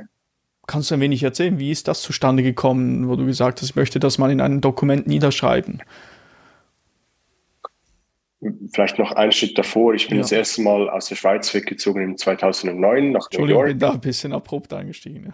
Alles gut. ähm, nur wie es dazu kommt. Und ähm, ich wusste damals, ich will aus dem Ausland arbeiten, weil ich mich mal in einer größeren Stadt bewegen will, weil ich Interessen habe, äh, gewisse Programmiersprachen. Damals war äh, die Zeit, wo die Mobile Apps erst gerade aufgekommen sind. Das hat mich sehr interessiert bin nach New York gezogen, habe da ähm, mit einem Startup zusammengearbeitet und gleichzeitig habe ich weiter an meiner Firma in der Schweiz gearbeitet, was eine Agentur war damals. Und das war eigentlich der erste Moment, aber auch seitdem arbeite ich hauptsächlich remote oder immer mit irgendeiner gewissen Remote-Komponente. Und zehn Jahre später, 2019, haben wir uns überlegt, äh, welchen Fokus haben wir mit Tomac.vc und wir haben das in der Einleitung erwähnt, den Begriff Global First Teams genannt. Ähm, Global First bedeutet für uns Teams, die verstanden haben, dass das Wichtige ist, dass sie ans richtige Talent rankommen, nicht wo sich dieses Talent befindet. Weil im heutigen Umfeld, 2009 war es noch relativ schwierig, remote zusammenzuarbeiten. Es gab noch kein Zoom, man hat noch Skype genutzt. Ähm, die Internetverbindung war viel, viel schlechter. Äh, es gab noch nicht die ganzen Tools zum äh, Kollaborieren. Google Docs gab es noch nicht damals, können wir uns heute wahrscheinlich nicht mehr vorstellen, aber ähm, einfach sehr viele Sachen, die uns heute die Zusammenarbeit über Distanz einfach machen oder einfacher machen, ähm, die gab es damals noch nicht. Und zehn Jahre später dachte ich eben, jetzt, wo es all diese Tools gibt, macht es Sinn, spezifisch in die Teams zu investieren, die das erkannt haben, dass es eben einfach nur noch darum geht, das beste Talent zu finden und nicht nur das beste Talent in Zürich oder in Frankfurt oder wo auch immer, sondern weltweit. Mhm. Und äh, auf dem Weg dahin, ich weiß gar nicht mehr, wann ich das Dokument verfasst habe, aber irgendwann auf dem Weg dahin habe ich angefangen auch zu schreiben oder meine Tipps zu teilen über zehn Jahre Remote Work. Wie funktioniert das für mich? Was sind die Hacks, die Shortcuts, die ich entdeckt habe? Und versuche die anderen weiterzugeben. Und wir sind 2019 mit der Idee gestartet, ähm, haben dann vielleicht im einen oder anderen Gespräch so zwischen den Zeilen noch gehört, ja, das, das ist ja ganz süß, was ihr da plant, aber echte Firmen werden immer noch in einem Office gebaut. Und dann kam natürlich die Pandemie 2020 im März oder April. Und plötzlich ähm, hat das äh, virtuelle Telefon Tag und Nacht geklingelt mit anderen äh, Funds oder Unternehmen, die Tipps wollten für, wie sie denn jetzt möglichst schnell ihr Team remote zum Laufen bringen können. Und äh, ja, ich glaube, jetzt ist allen klar, dass äh, das Remote eine Art ist, wie man Firmen bauen kann. Es muss nicht die einzige sein, es muss nicht immer die beste sein. Ich glaube, das hängt von den Leuten ab und von dem, was man baut. Aber ich glaube, es hat äh, sehr viel an Bedeutung gewonnen, ähm, dass man eben nicht immer reisen muss oder immer am gleichen Ort sein muss, um gewisse Probleme zu besprechen. Wir unterhalten uns jetzt auch schon wahrscheinlich seit einer Stunde, ohne dass ich sagen würde, es hat einen riesen Verlust im Vergleich dazu, wenn wir das gleiche Gespräch in einem Raum hätten. Mhm. Also so eine, dass man ein bisschen auch abhängig von der Firma, was man erreichen möchte, etc. schauen muss, macht das Sinn, eine äh, Online-Remote-Option oder eher weniger? Ja, okay. Ähm, jetzt ein hypothetisches Szenario angenommen, ich möchte ein Unternehmen auf die Beine stellen und ich möchte das nicht alleine, sondern mit jemand anderem, weil dann die Wahrscheinlichkeit gesenkt wird, dass es in die Hosen geht jetzt. Äh, wie, wie gehe ich da am besten vor? Wie stelle ich mein Team am besten zusammen? Was sind so, was sollte ich vorab machen? Sollte ich mit dieser Person mal Zeit verbringen, mal essen gehen, mal Sport machen und mal schauen, harmoniert das und dann einen Schritt weitergehen? Was würdet ihr da sagen? Gibt ja diesen Spruch, don't hire your friends. Irgendwie mhm. so ähnlich heißt er, ne? weil das ist wahrscheinlich intuitiv das, was du äh, wozu man neigt am Anfang, weil ähm, man spielt zusammen Fußball, man geht zusammen Abendessen und äh, man erwähnt dann irgendwann diese Idee, ähm, dass man gerne ein Startup im Bereich Podcasting gründen möchte. Und äh, wenn wir ja schon zu zweit hier sind, können wir das auch zu zweit starten. Äh, ich glaube nicht, dass es eine absolute Regel ist. Man sollte nicht äh, Freunde nicht heiren, nur weil man Freunde ist. Aber äh, zurückkommen auf den Punkt, den äh, Claude vorausgeführt hat, ich glaube, es ist wichtig, dass, es eine, dass man komplementär ist. Und oftmals in Freundschaften ist man vielleicht sehr ähnlich, weil man eben gemeinsame Hobbys hat, weil man gemeinsame Interessen hat und gemeinsame Freizeitaktivitäten verbringt. Und dann ist es einfach ein guter Moment, das zu challengen. Ähm, jetzt zu deiner Frage zurück, wie solltest du vorgehen? Ich, ich glaube, als erstes solltest du einfach mal mit möglichst vielen Leuten über diese Idee sprechen, die du hast es gibt nicht sowas wie ähm, Ideen klauen oder so. Das ist alles, äh, das ist alles äh, viel zu klein denken. Du willst eigentlich, dass möglichst viele Leute begeistert sind von der Idee, weil dann kannst du die an Bord bringen und mit denen das bauen. Und nach dem suchst du auch. Also du fängst an, deinen Freunden, deine Freundin von deinen Freunden zu erzählen, was du vorhast. Und irgendwann triffst du auf die Person, die sagt, wow, genau daran habe ich auch rumstudiert und genau das können wir noch, noch so bauen und was hältst du davon, wenn wir ein Detail abändern. Und ich glaube, das ist das Wichtige, dass, dass man über diese Leidenschaft für das, was man bauen will, verknüpft ist und dass man von Anfang an sehr offen und direkt miteinander sein kann. Und das ist, glaube ich, auch die Schwierigkeit mit Freunden, dass es da manchmal vielleicht ein, ein Level gibt oder eine Ebene gibt, wo man äh, anders miteinander kommuniziert, weil man Freunde ist, als man das mit einem Angestellten oder mit einem Businesspartner tun würde. Dann, äh, sagen wir, du hast jetzt diese ein oder zwei Personen gefunden und ihr tut euch zusammen, um, um zu gründen. Dann müsst ihr euch die Frage stellen, wer hat welche Rolle, wer hat welche Verantwortung und vor allem auch, wie, wie treffen wir Entscheidungen. Also wenn du der CEO bist, ähm, Entscheidungen wie zum Beispiel, welche Bank wählen wir aus, kannst du wahrscheinlich alleine treffen oder, oder wie, äh, wie du dein erstes Kundenmeeting planst, also wie du an erste Kundenadressen rankommst. Aber Entscheidungen wie zum Beispiel, wen stellen wir ein, sollten wir vielleicht zusammentreffen. Und klar, das kann man jetzt alles frei definieren, aber ich sage nur, es gibt Entscheidungen, die man wahrscheinlich als Gründer zusammen im Kollektiv fällen will und welche, die man an die einzelnen Rollen delegiert. Wie kommunizieren wir? Wie sprechen wir über Probleme? Ich glaube, das sind alles Diskussionen, die man früh am Anfang haben sollte. Und wenn man das geklärt hat, noch einen Schritt weiter, dann geht es darum, die Firma zu gründen. Und da braucht es zwei Sachen. Das eine ist, sie gründet die eigentliche Firma, eine AG oder eine GmbH in der Schweiz zum Beispiel. Und dann zweitens ganz wichtig, dazu braucht es ein Shareholder Agreement, einen Gesellschaftervertrag. Und der regelt eben Sachen, die man vom Gesetz aus nicht regeln muss. Man kann eine Firma erstellen ohne den. Aber da steht dann zum Beispiel drin, was passiert, wenn sich jemand von euch dreien innerhalb von einem Jahr entscheidet, rauszugehen. Ist das auch was, so ein äh, Aktionärsbindungsvertrag? So in dem, genau, ja, Aktionärsbindungsvertrag ist auch noch so, genau, okay. das der gleiche ähm, Begriff. Ja. ja. Und eine ähm, Regel, die ganz gut ist, ähm, das hat sich in der USA als Standard etabliert vor wahrscheinlich acht, neun Jahren und jetzt seit etwa vier, fünf Jahren oder vielleicht ein bisschen länger auch äh, im Rest der Welt, ist, dass man sowohl als Gründer wie auch mit die Leute, die du am Anfang einstellst, ein sogenanntes Vesting haben für die Anteile, die sie an der Firma halten. Dieses Vesting funktioniert typischerweise so, dass es über vier Jahre passiert am Anfang eine Jahr Cliff. Das heißt, wenn man innerhalb vom ersten Jahr sich trennt, dann bleiben gar keine Anteile bei der Person. Und dann ab diesem ersten Jahr bis zum Ende des vierten Jahres immer monatlich noch ein 36. dazukommt. Ähm, von den ähm, Anteilen, die man von der Firma erhält für die Rolle, die man innehat. Und das hilft, um ähm, weil es eben so üblich ist, dass nicht unbedingt jetzt von drei Personen, die am Anfang mal zusammenkommen und denken, dass es alles eine gute Idee ist, zusammen zu starten, weil da nicht typischerweise alle drei dabei sind jetzt für die nächsten zehn Jahre. Typischerweise gibt es irgendwie Veränderungen in der, in der Konstellation und wichtig ist, dass man einen Weg schafft, wie die Firma als Ganzes überleben kann. Und eben nicht jeder Einzelne dann mit den, mit den Anteilen davonläuft und man sich zerstreitet und dann nicht mehr weiß, wie man miteinander reden kann würdest du sagen, das sind so die Schritte, die man durchlaufen sollte, auf jeden Fall.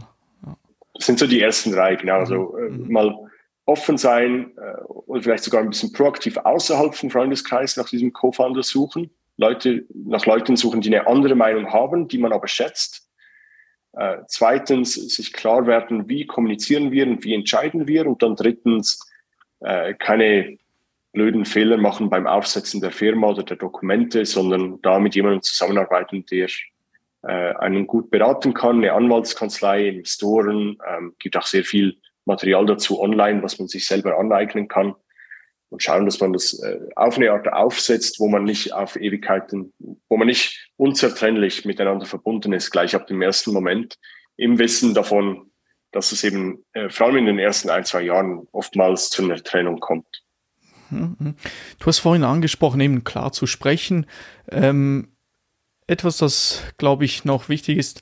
Teilweise ist es ja so, man möchte die Harmonie wahren, aber dann kann man nicht so klar sprechen, oder? Das ist manchmal so ein bisschen ein Problem. Möchte ich die Harmonie wahren oder möchte ich wirklich sagen, was ich denke? Und das könnte vielleicht die andere Person, könnte der sauer aufstoßen. Wie habt ihr das bei euch ein bisschen geregelt? Ähm, wie kommuniziert ihr untereinander, dass ihr auch klar sagen könnt, hey, wenn der Claude am Cedric dir sagt, hey, Cedric, was hast du da gemacht? Dass ihr, könnt ihr klar miteinander sprechen? Wie ist das? Habt ihr da nicht so diese, hey, ich möchte doch eigentlich Harmonie, aber jetzt muss ich ihm etwas sagen, das nicht so angenehm ist? Nein, ich glaube, also wir sprechen sehr klar miteinander. Äh, das ist auch einer der, ich, ich glaube, eines der größten Probleme in sehr vielen Firmen ist Kommunikation. Äh, nicht genug, genügend oft, nicht genügend klar, nicht genügend äh, direkt. Ähm, und ich habe das Gefühl, und ich, ich habe das auch viel gesehen, oder, dass das harmonisch kommuniziert wird, weil man das, das Problem oder äh, was auch immer ansteht, nicht ansprechen will oder nicht heute ansprechen will. Aber was ich gesehen habe, ist, dass langfristig einmal muss man über diese über das sprechen oder es kommt dann einfach später und dann kommt es vielleicht zu einem Zeitpunkt, wo es tendenziell nicht einfacher wird. Äh, es gibt einige, manchmal zufälligerweise Probleme, die, die sich von selbst lösen, aber die meisten werden über Zeit ähm, verstärkt sich das noch. Darum wir, also A, kommunizieren täglich und auch sehr oft und wenn wir kommunizieren, transparent und klar. Mhm. Ja. Einfach um zu ergänzen, ich würde sagen, Feedback ist ein Gift. Also Feedback ist ein Geschenk. So zwei Folgen. Das eine ist, ähm, ich bedanke mich dafür, wenn ich Feedback kriege. Wenn mir der Claude sagt, hey, in dem Podcast heute, ich glaube, du hast ein paar Sachen gesagt, die wahrscheinlich anders ankommen, als du das gemeint hast, dann nehme ich das auf, frage vielleicht nach, wenn ich es nicht verstehe inhaltlich, aber ich, ich bedanke mich nachher dafür, weil es mich besser macht, wenn ich diese Außensicht habe, direkt und kurz, also kurz nachdem es passiert ist. Und das Zweite, weil es ein Geschenk ist, machen wir es uns oft. Ähm, und wir warten nicht irgendwie zu einem Jahresendgespräch, bis zwölf Monate vergangen sind, sondern wir haben einen Rhythmus von alle sechs Wochen, wo wir uns bewusst Zeit frei halten, um einander Feedback zu geben, um uns zu sagen, wo wir, äh, also wir, wir machen das nach einem Schema, das heißt Start, Stop, Continue. Start, was sind Sachen, ähm, die ich mir wünschte, würdest du beginnen zu tun? Stop, was sind Sachen, von denen ich mir wünsche, dass du sie nicht mehr machst? Und Continue, was sind Sachen, die du machst, von denen ich möchte, dass du sie noch mehr machst? Mhm. Und das funktioniert ganz auf. gut. Das, das sind äh, äh, ist was, was uns hilft, ähm, sehr oft allein zu sein. Und ich glaube, es ist auch noch mal wichtiger in einem Remote-Setup. Jetzt zwar sind wir beide gerade in der Schweiz, aber trotzdem sehen wir uns selten ähm, face-to-face oder im echten Leben, sondern sehr viel durch diese, ähm, durch den Bildschirm. Und ähm, umso wichtiger, glaube ich, nochmal ist es, eine sehr direkte Kommunikationskultur zu haben, weil wir eben nicht diese Aura spüren, wenn wir zusammensitzen. Ich merke, der Claude ist irgendwie mit was anderem beschäftigt oder abgelenkt oder, äh, oder auch hat jetzt gerade einen Erfolg gehabt in einem Call und ich krieg's halt nicht mit. Und darum ist es wichtig, ähm, bewusst Raum dafür zu schaffen, dass wir das ähm, sehr direkt ausdrücken können. Also regelmäßig zu reflektieren, ganz wichtig. Ja, genau, das habe ich jetzt nicht erwähnt, aber die Reflexion gehört immer auch dazu. Also es ist nicht nur so, dass ich einfach mit meinem Feedback äh, auf den Claude äh, zustürme, natürlich, wenn wir uns Zeit ähm, nehmen, sondern dass wir immer erst eine Reflexion einbauen, wo ich selber mal von mir sage, wie happy bin ich denn überhaupt mit den letzten sechs Wochen? Was, was glaube ich, habe ich gut gemacht, was habe ich nicht so gut gemacht? Wo möchte ich mich verbessern? Und vor allem, wie mache ich dieses äh, diesen Teil, wo ich mich verbessern möchte, wie mache ich den messbar? Was sind konkret die Schritte, wo du mich auch äh, accountable halten kannst? Äh, wie messe ich, ob ich auf, den, auf dem richtigen Weg bin? Hast du da so in letzter Zeit ein, ein Beispiel, wie du etwas messbar gemacht hast, wo du äh, ich, ich kann ein Beispiel aus aus dem Privatleben oder aus, aus mhm. Gesundheit. Ich hatte jetzt die letzten zwölf Monate ich, äh, öfters mal mit meiner Gesundheit zu kämpfen, habe schlecht geschlafen. Und da war es halt dann einfach, also messen kann ich es, indem ich schaue, wie oft und wie tief habe ich geschlafen. Also ich meine Schlafscore aus Fitbit oder was auch immer oder auch rein gefühlsmäßig, wenn ich einen Excel führe am Morgen, wo ich jeweils hinschreibe, wie erholt fühle ich mich. Ähm, das ist die Art, wie, was ich messe. Und noch wichtig ist natürlich da die Frage, was hat dazu geführt, mir dem bewusst zu werden und das auch zu spiegeln, zum Beispiel mit dem Claude. Und vielleicht ist das auch nochmal ein Beispiel für eine Frage, die du früher gestellt hast, oder als wir über diese Work-Life-Balance gesprochen haben. Ja, für uns gehört immer das ganze Leben in diesen Bereich rein, weil ich mir bewusst bin, dass wenn ich nicht schlafe, weil ich äh, irgendwas, ich ähm, Probleme mit meinem besten Freund habe, dass ich dann, dass das auch einen Einfluss hat auf meine Arbeitsleistung oder wie konzentriert ich bin bei der Arbeit.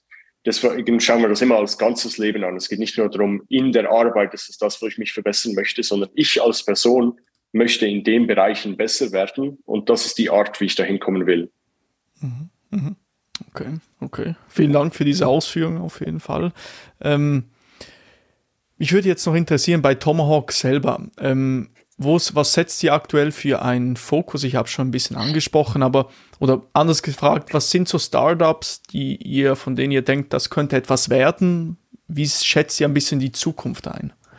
Welche Businessmodelle sind interessant? Was könnte durch die Decke gehen? Es gibt natürlich sehr vieles, was wir spannend finden und worauf wir jetzt den Fokus setzen und in Zukunft noch stärker den Fokus setzen werden, ist, was als Zusammenbegriff heute als Web 3 äh, bezeichnet wird. Quasi die dritte Iteration äh, des Internets. Vielleicht kurz, um das etwas auszuführen. Es gibt zwei größere Zyklen bisher äh, im Internet. Das erste, was man heute Web 1 nennt, ist von 1995 bis in die frühen 2000er Jahre, wo vieles im Internet äh, statische Information oder Content war, den du als User abrufen konntest. Die NZZ hat vielleicht ihre Artikel hochgeladen und du kannst die lesen. Firmen haben ihre Öffnungszeiten auf eine Internetseite geschrieben oder Vereine, wann die nächsten Spiele stattfinden werden. Aber es war äh, wenig äh, Content da, der von Usern generiert worden ist, oder auch die User haben weniger miteinander über das Internet kommuniziert oder interagiert. Dann äh, Beginn von dem sogenannten Web 2 mit äh, in den frühen 2000 Jahren mit dem Aufkommen der ersten sozialen Netzwerke, die äh, die erstmal User-zu-User-Interaktion äh, ermöglicht haben und dann auch einige davon User animiert dazu haben, äh, Content zu generieren. Zuerst vielleicht geschriebener Content, äh, Status in Facebook und so weiter, dann Bilder hochzuladen und dann vielleicht sogar Videos hochzuladen auf YouTube und dann auch Videos zu generieren oder vielleicht sogar Streams zu generieren oder ihre Kunst äh, irgendwo hochzuladen und im Internet äh, zu zeigen, aber dann auch äh, über diese Plattformen äh, zu monetarisieren. Wie soziale Netzwerke oder diese Content-Plattformen auch funktionieren, ist, dass zwei große Treiber, äh, die, die, diese Plattformen zwei große Treiber haben. Eine davon ist äh, Netzwerkeffekte. Das heißt, je mehr User auf einer solchen Content-Plattform sind, desto cooler wird es auch für die anderen User oder nützlicher und besser. Und ein zweiter äh, Effekt äh, sind Economies of Scale. Also wenn YouTube ähm, 100, äh, 100.000 Videos pro Tag verarbeiten muss, die hochgeladen werden, können sie die Kosten ähm, auf diese Videos verteilen und das wäre schwieriger für eine kleine Firma, das auch äh, umzusetzen. Diese zwei Effekte haben dazu geführt, dass es sehr wenige, sehr große Firmen gibt, die heute eigentlich das Internet oder das Web 2 dominieren. Meta, ähm, äh, Google, Amazon, äh, Apple gehört auch dazu. Und in der Phase, wo wir jetzt sind, ähm, sind diese Firmen, äh, zu Beginn sind diese Firmen sehr offen Usern gegenüber und machen alles, um die zu gewinnen, sind sehr freundlich gegenüber den Usern. Äh, wenn diese Firmen aber einmal sehr groß werden und eine gewisse äh, Marktgröße erreicht haben, dann, um noch größer zu werden und profitabler zu werden, beginnen sie äh, User und insbesondere auch den Content mehr zu monetarisieren und auch, äh, wie das heute passiert, die Daten zum Beispiel der User äh, zu monetarisieren. Das führt dafür, dazu, dass einerseits die User nicht mehr äh, so happy sind, wie sie vielleicht auch schon waren und dass äh, zum Beispiel für Unternehmer äh, es immer schwieriger wird, selbst neue äh, Plattformen zu schaffen, weil sie einfach gekauft werden, zum Beispiel von Meta, wenn sie eine gewisse Größe erreichen oder aus dem Markt gedrängt, indem sie äh, verklagt werden oder einfach Meta ein, ein gleiches Produkt startet, aber mit 100 äh, Ingenieuren. Was dazu führt, dass Innovation ähm, äh, schwieriger ist und langsamer wird. Und jetzt seit äh, späten 20, äh, also späten 2010er Jahren, 2017 und 2018, mit dem äh, Aufkommen von Blockchains, zuerst Bitcoin, dann insbesondere vor allem noch Ethereum, wo man Applikationen auf dieser Blockchain ähm, herstellen kann, gibt es eine neue Art des Internets, die von Beginn weg eigentlich die äh, Entwickler, die äh, Menschen, die diese Applikationen generieren, aber auch die User äh, Ownership an diesen äh, Applikationen geben. Das heißt, äh, von Beginn weg bist du als User und eigentlich du als auch äh, Entwickler eines, einer solchen Plattform, einer solchen Applikation direkt an dieser beteiligt.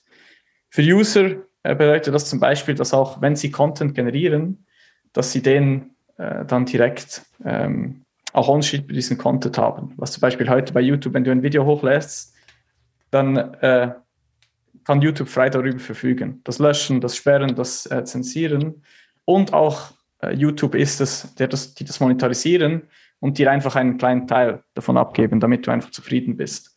Ähm, und dieses Web 3 und Blockchain-Technologie gibt dir die Möglichkeit, diese Ownership eigentlich zurückzugeben, den Usern und den, äh, den, den Unternehmen. Und wir glauben, dass es eine Zukunft gibt, wo äh, die besten Unternehmen äh, in diesem Web 3 ihre Unternehmen und ihre Plattformen bauen wollen, weil es für sie einfach sehr viele Vorteile hat und auch für alle die User, die auf diesen Netzwerken dann äh, unterwegs sind.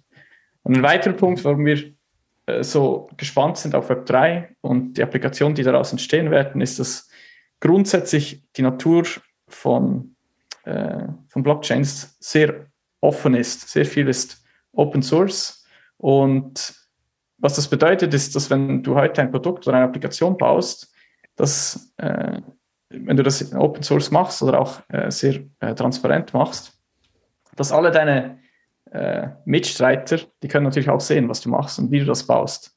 Das führt einerseits dazu, dass es natürlich für dich äh, schwierig ist, ähm, an der Spitze zu bleiben. Das heißt, du musst konstant innovieren äh, als Firma, damit du auch äh, vorne an der Spitze bleiben kannst. Aber es führt natürlich auch dazu, dass Innovation viel schneller geteilt wird und dass äh, tendenziell Systeme auch sehr viel schneller, sehr viel besser werden, weil anstatt vielleicht äh, ein Produktteam von zehn Menschen auf ein Produkt schaut, äh, 100.000 Leute aus der ganzen Welt äh, Code anschauen und ihn dann auch verbessern, Fehler finden und viel schneller äh, auf diesem Code iterieren. Ähm, und das dazu führen wird, aus unserer Sicht, aus, ähm, aus besseren Produkten, die weniger ähm, Transaktionskosten eigentlich haben, weil mhm. viel sehr viel direkter ausgeführt werden kann. Ist das auch ein bisschen das, was im Moment bei Definity passiert, Cedric? Also das, was dort die Kernidee ist davon? Habe ich das richtig verstanden? Oder? Ja, Definity ist eine von den ähm, Infrastrukturen, von den Gleisen sozusagen, auf denen diese Applikationen gebaut werden. Ein anderer Weg, um Web3 zu beschreiben, ist, äh, Blockchain bringt uns gewisse Qualitäten oder gewisse Werkzeuge, unter anderem, dass wir in Systemen, wo wir bisher äh, eine Mittelpartei brauchen, zum Beispiel um ein, äh, ein, Darlehen aufzunehmen, da gehen wir typischerweise über die Bank oder ähm, wenn wir äh, E-Mail einander zusenden, gehen wir über den zentralen Server. Wenn es jetzt unter deinen Zuhörern jemanden gibt, der sagt, eigentlich nervt mich das, dass da eine Drittpartei involviert ist, die entweder einen Teil vom Gewinn abschöpft oder die meine Daten sieht oder die irgendwie kontrolliert, wer das nutzen kann, dann sind das die Leute, mit denen wir sprechen wollen, die eine Idee haben, wie ein bestehendes Produkt oder ein bestehender Service zehnmal, hundertmal, tausendmal besser sein könnte, weil wir eben die Qualitäten dieser Werkzeuge von der Blockchain anwenden. Das ist nicht der einzige Bereich, den wir persönlich spannend finden und wir glauben nicht, dass die einzige Veränderung in der Welt in dem Bereich passieren wird, aber das ist das, wo sich Tomahawk drauf fokussiert hat und wo wir mit Tomahawk investieren, Geld, aber auch dann eben unsere Zeit und Wissen. Mhm, mh. Könnt ihr vielleicht so ein Unternehmen herausheben, das, in das ihr im Moment investiert seid? Das vielleicht äh, besondere Merkmale aufweist? Ja, ein Unternehmen, das ich immer gerne äh, zeige und darüber spreche, ist Liquidity. Liquidity heißt, ist ein, ja. Äh, vielleicht wir können dann auch die, äh, die Domain teilen, damit sich Leute das anschauen können. Liquidity ist ein Protokoll, das auf der Ethereum-Blockchain ähm, deployed ist und es ermöglicht es äh, dir äh, als User einen sogenannten äh, Lombard-Kredit aufzunehmen. Das heißt, wie, äh, man kann sich das vorstellen, wie bei einer Hypothek, wo das Kollateral äh, ein Haus ist, wo du einen Kredit dagegen aufnehmen kannst, kannst du bei Liquidity deine Kryptowährung, Ether in diesem Fall, hinterlegen und entgegen dieser Währung einen Kredit aufnehmen, der ohne Zinsen ist. Das heißt, ähm, ohne laufende Zinsen. Du zahlst eine 0,5% Gebühr, um diesen Kredit aufzunehmen, aber dann kannst du ihn so lange offen lassen, wie du möchtest, ohne weitere Zahlungen zu leisten. Und das natürlich äh, zu interagieren mit diesem System was, war etwas, das, da habe ich wirklich das Gefühl, man kann die Zukunft spüren, weil die, das ist, Liquidity ist ein System, ein Smart Contract, das äh, auf der Ethereum Chain deployed ist und es gibt keine Öffnungszeiten, es gibt kein, du musst kein Konto erstellen, du musst äh, mit niemandem sprechen, damit du diesen Kredit aufnehmen kannst. Es gibt keine äh, Mindestgröße für diesen Kredit. Du brauchst äh, keinen Ausweis zu haben, damit du diesen Kredit äh, aufnehmen kannst. Ähm, das heißt, du kannst am Samstagnachmittag, wenn du das System ausprobieren willst, ähm, kannst du auf die Liquidity App gehen und so einen Kredit aufnehmen in fünf oder zehn Minuten. Ähm, mhm. was einfach für mich, als ich das erste Mal durch diesen Prozess gegangen bin, äh, wirklich etwas war, das, ja, das löst Begeisterung aus, weil es einfach, wenn ich das auch vergleiche mit einem normalen Prozess in einer Bank, wo es wahrscheinlich über mehrere Wochen äh, dauern würde, das Gleiche zu erreichen, das etwas ist, wo man spürt, warum das in der Zukunft viel, viel effizienter, schneller und auch fairer abgewickelt wird. Habe ich das richtig verstanden? Das passiert so in einem Rahmen von einem Smart Contract denn dann, oder? Genau. So, so okay. In diesem Smart Contract ist quasi definiert, zu welchen Konditionen zum Beispiel du diesen Kredit aufnehmen kannst, äh, welchen, äh, wie viel Gebühren du zahlst. Und äh, das ganze System ist eigentlich in Code auf dieser äh, Ethereum-Blockchain hinterlegt. Also man kann sich das vorstellen, als wäre ähm, der gesamte Prozess einer Bank, einen Kredit aufzunehmen, äh, in Code auf der Ethereum-Blockchain hinterlegt. Und du kannst äh, einfach mit diesem Code äh, interagieren und so äh, das Gleiche erreichen, wie du heute erreichen würdest und zu einer Bank gehst und dann den Vertrag unterschreibst und dir die Bank das Geld überweist eigentlich. Mhm. Mhm. Sehr interessant, sehr interessant. Danke für deine Ausführungen auf jeden Fall. Gerne. Ähm, jetzt noch, wir sind fast am Ende. Ich hoffe, wir überziehen nicht zu viel. Ähm, ich habe gestern ähm, spontan eine Idee gehabt. Ich einen guten, ich habe einen guten Kumpel von mir gefragt, was wäre die, die, die Frage, die er gerne einen äh, VC, einen Venture Capitalist stellen würde. Und er hat mich gefragt, ähm, liebe Grüße an Albi, wenn du das hier hörst, ähm, wie genau stellt sich ein VC vor, in dem derzeitigen Markt zu investieren? Inflation steigt, viele Menschen gehen davon aus, dass der Markt irgendwann einkracht. Und wie beeinflusst eine steigende Inflation einen Kapitalmarkt wie in den USA? Was kommt euch ein bisschen in den Sinn, wenn ihr diese zwei Teilfragen hört? Ähm, Claude vielleicht. Ja, ist eine gute Frage. Ist natürlich auch eine Frage, die wir äh, uns äh, stellen oder oft stellen. Die Inflation, das haben wir jetzt schon etwas gesehen und vielleicht sehen wir das noch mehr, wird, also die Zahlen der Inflation wird primär äh, zuerst natürlich die Aktienmärkte, also zuerst die Anleihenmärkte, dann die Aktienmärkte äh, betreffen. Und das, äh, diese, diese äh, Bewertungen, die dann äh, an diesen Märkten äh, etwas runterkommen durch die steigende Inflation oder Inflationserwartungen, das schlägt dann auch durch bis zu den Startups, bis zu einem gewissen Punkt. Also äh, zuerst geht es in diese großen Startups, dann in die etwas kleineren und mit etwas Zeitdelay kommt es auch in die ganz frühen Startups rein. Ich glaube für uns, weil wir wirklich zu Beginn investieren und oft die ersten Investoren sind, unser Horizont sehr langfristig ist, sieben, acht, zehn Jahre, ähm, ist es eigentlich jetzt weiterhin eine super Zeit zum Investieren, weil ähm, äh, die, es, ist, es ist weniger Neues da draußen. Ähm, die Leute äh, konzentrieren sich wieder, äh, konzentrieren sich allgemein mehr, äh, die Firmen aufzubauen. Und da wir nicht die, die, Firmen morgen oder in sechs Monaten oder in zwölf Monaten wieder äh, verkaufen müssen oder äh, auch darüber nachzudenken müssen, wo gehen diese Firmen überhaupt hin, sondern es ist in sehr langer Zeit der Fall ist und wir auf sieben, acht Jahre optimistisch sind, dass, dass die Welt sich in, in eine gute Lage dreht, ähm, ist es für uns auch weniger, hat es weniger direkten Einfluss auf, wie wir unser Tagesgeschäft äh, betreiben. Aber Cedric hat, ja, du hast dir natürlich auch viele Gedanken gemacht dazu. Vielleicht hast du noch eine andere Meinung. Ich würde einfach ergänzen, wir sind in dem Bereich aktiv, weil wir glauben, dass die Technologie spannend ist und dass man damit die Welt verändern kann. Und die letzten zwei Jahre waren eher anstrengend, weil sehr viel Ablenkung da war von hohen Preisen, Volatilität und es entstand manchmal die, äh, Wahrnehmung, dass die Sachen, die am besten Marketing betreiben, die besten Lösungen sind, weil der Tokenpreis hochging, weil der Firmenwert hochging und so weiter. Und ich freue mich jetzt eigentlich sehr auf die Phase, die jetzt wieder begonnen hat, wo man mehr über den Inhalt sprechen kann, wo es mehr darum geht, echte Firmen zu bauen. Was ist das Businessmodell? Wo kommen die Revenues her? Wie macht man das äh, nachhaltig? Und insofern ist das für uns, ist das die viel bessere Zeit zu investieren als die letzten zwei Jahre. Und wir glauben auch dadurch, dass wir schon lange im Space sind, ähm, schon lange in dem Bereich investieren, dass, dass wir auch weiterhin die Möglichkeit haben werden, in gute Firmen zu investieren. Ja, ja, okay. Jetzt zum Schluss hypothetisches Szenario. Ihr habt mit Tomahawk alles erreicht, was ihr wolltet für welche drei Lektionen möchtet ihr bei den Menschen oder auch bei den Unternehmen, mit denen ihr zusammenarbeitet, in Erinnerung bleiben? Also so, wenn ihr drei Dinge den Leuten hinterlassen würdet, welche wären es? Je drei oder abwechslungsweise eins. Wie ihr möchtet.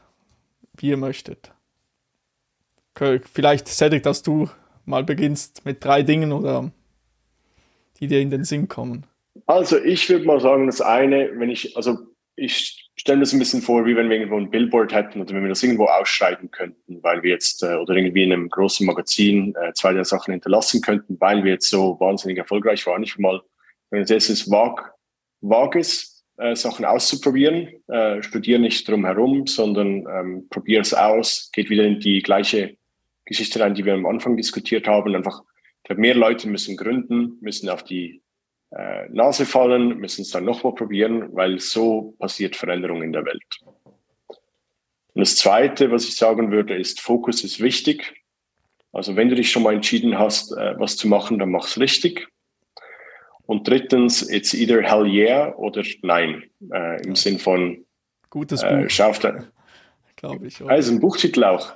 Ja, ich glaube, oder? So ah, wusste ich gar nicht. Ich bin nicht ganz sicher. Ich hatte es noch. Kennst nur so als Spruch, aber auf jeden Fall, ja. was ich damit meine, ist, äh, die Sachen, die sich richtig anfühlen, lehn dich voll rein, gib alles, ähm, fang nicht zu überlegen, was mit deiner Work-Life-Balance ist, sondern genieße einfach, dass du so äh, gefangen bist von dieser Idee und von der Leidenschaft. Und sonst lass es bleiben. Und das geht nicht nur, das gilt nicht nur für Unternehmen, sondern es geht vor allem auch für Beziehungen und allgemein, wo du und wie du dein Leben verbringst. Mhm, mhm. Dankeschön, Claude. Hast du da auch drei Dinge vielleicht? Äh, diese drei Sachen äh, kann ich alle drei mit ganzem Herzen unterschreiben. Versuche ich auch allen Leuten in meinem Umfeld äh, zu sagen. Und insbesondere das Tu es, ich glaube, es ist nicht nur äh, im in der Hinsicht auf Unternehmen oder Gründen, sondern allgemein im Leben. Ähm, ich glaube, ein, äh, eine Person, die ich spannend finde, ähm, hat auch ein spannendes Zitat dazu und ist äh, etwas anders, aber geht in die gleiche Richtung, ist von Wayne Gretzky, ein, äh, oder er wird als der weltbeste Hockeyspieler der Welt genannt. Ähm, you miss 100% of the shots you don't take. Also du, alle Schüsse, die du, die du nicht abgibst, die triffst du sowieso nicht, weil du gar nicht erst schießt. Und das ist etwas, was ich versuche auch etwas, äh, das immer wieder in meinen Kopf äh, zu bringen, in allen Aspekten vom Leben. Und ich glaube, äh, neben äh, Fokus und, und das Ganze gar nicht zu machen, ist auch, weil wir es einfach mit vielen Startups immer und wieder sehen und nicht nur in Beziehungen zwischen Gründern, sondern auch in romantischen Beziehungen oder Familienbeziehungen, einfach lieber einmal zu mehr, mehr zu kommunizieren als, als einmal zu wenig. Äh, und gerade die harten Dinge anzusprechen, weil äh, das ist etwas auch, was ich in den letzten drei, vier Jahren einfach immer wieder gesehen und auch selbst gelernt habe. Je eher man das anspricht, desto äh, eher kann man sich auch daran setzen, eine, eine Lösung zu finden. Wenn das etwas nicht Gutes ist, äh, wenn es etwas Gutes ist, dann oft tut es dem Gegenüber auch Gutes zu hören und amplifiziert das, äh, das Gute auch noch stärker. Also oft und direkt zu kommunizieren. Mit der nötigen Empathie. Genau. Super. Hey, Claude und Cedric, ich danke euch vielmals für eure Zeit. War sehr interessant, viele Notizen gemacht. Immer eine Freude auf jeden Fall. Ähm, Gute Fragen. Ja. Dankeschön, Dankeschön. Ja. Habt ihr noch abschließende Worte vielleicht? Passt. Ja, wenn ihr jetzt äh, gibt's noch einen Wayne Gretzky Zitat. es, äh, es, ähm, äh, was ist denn weiteres, was ich cool finde im Moment? Ähm, Ja, das ist etwas anderes. Ist, ja, nicht direkt. Ist, ist auch interessant. Ähm, when you win, say nothing. When you lose, say less. Ähm, also einfach mehr, wie man, wie man auftritt und vielleicht auch äh, über Sachen nachdenkt im Leben. Ja. Genau. Das ist doch ein schönes Schlusswort. Vielen Dank euch. Super. Super.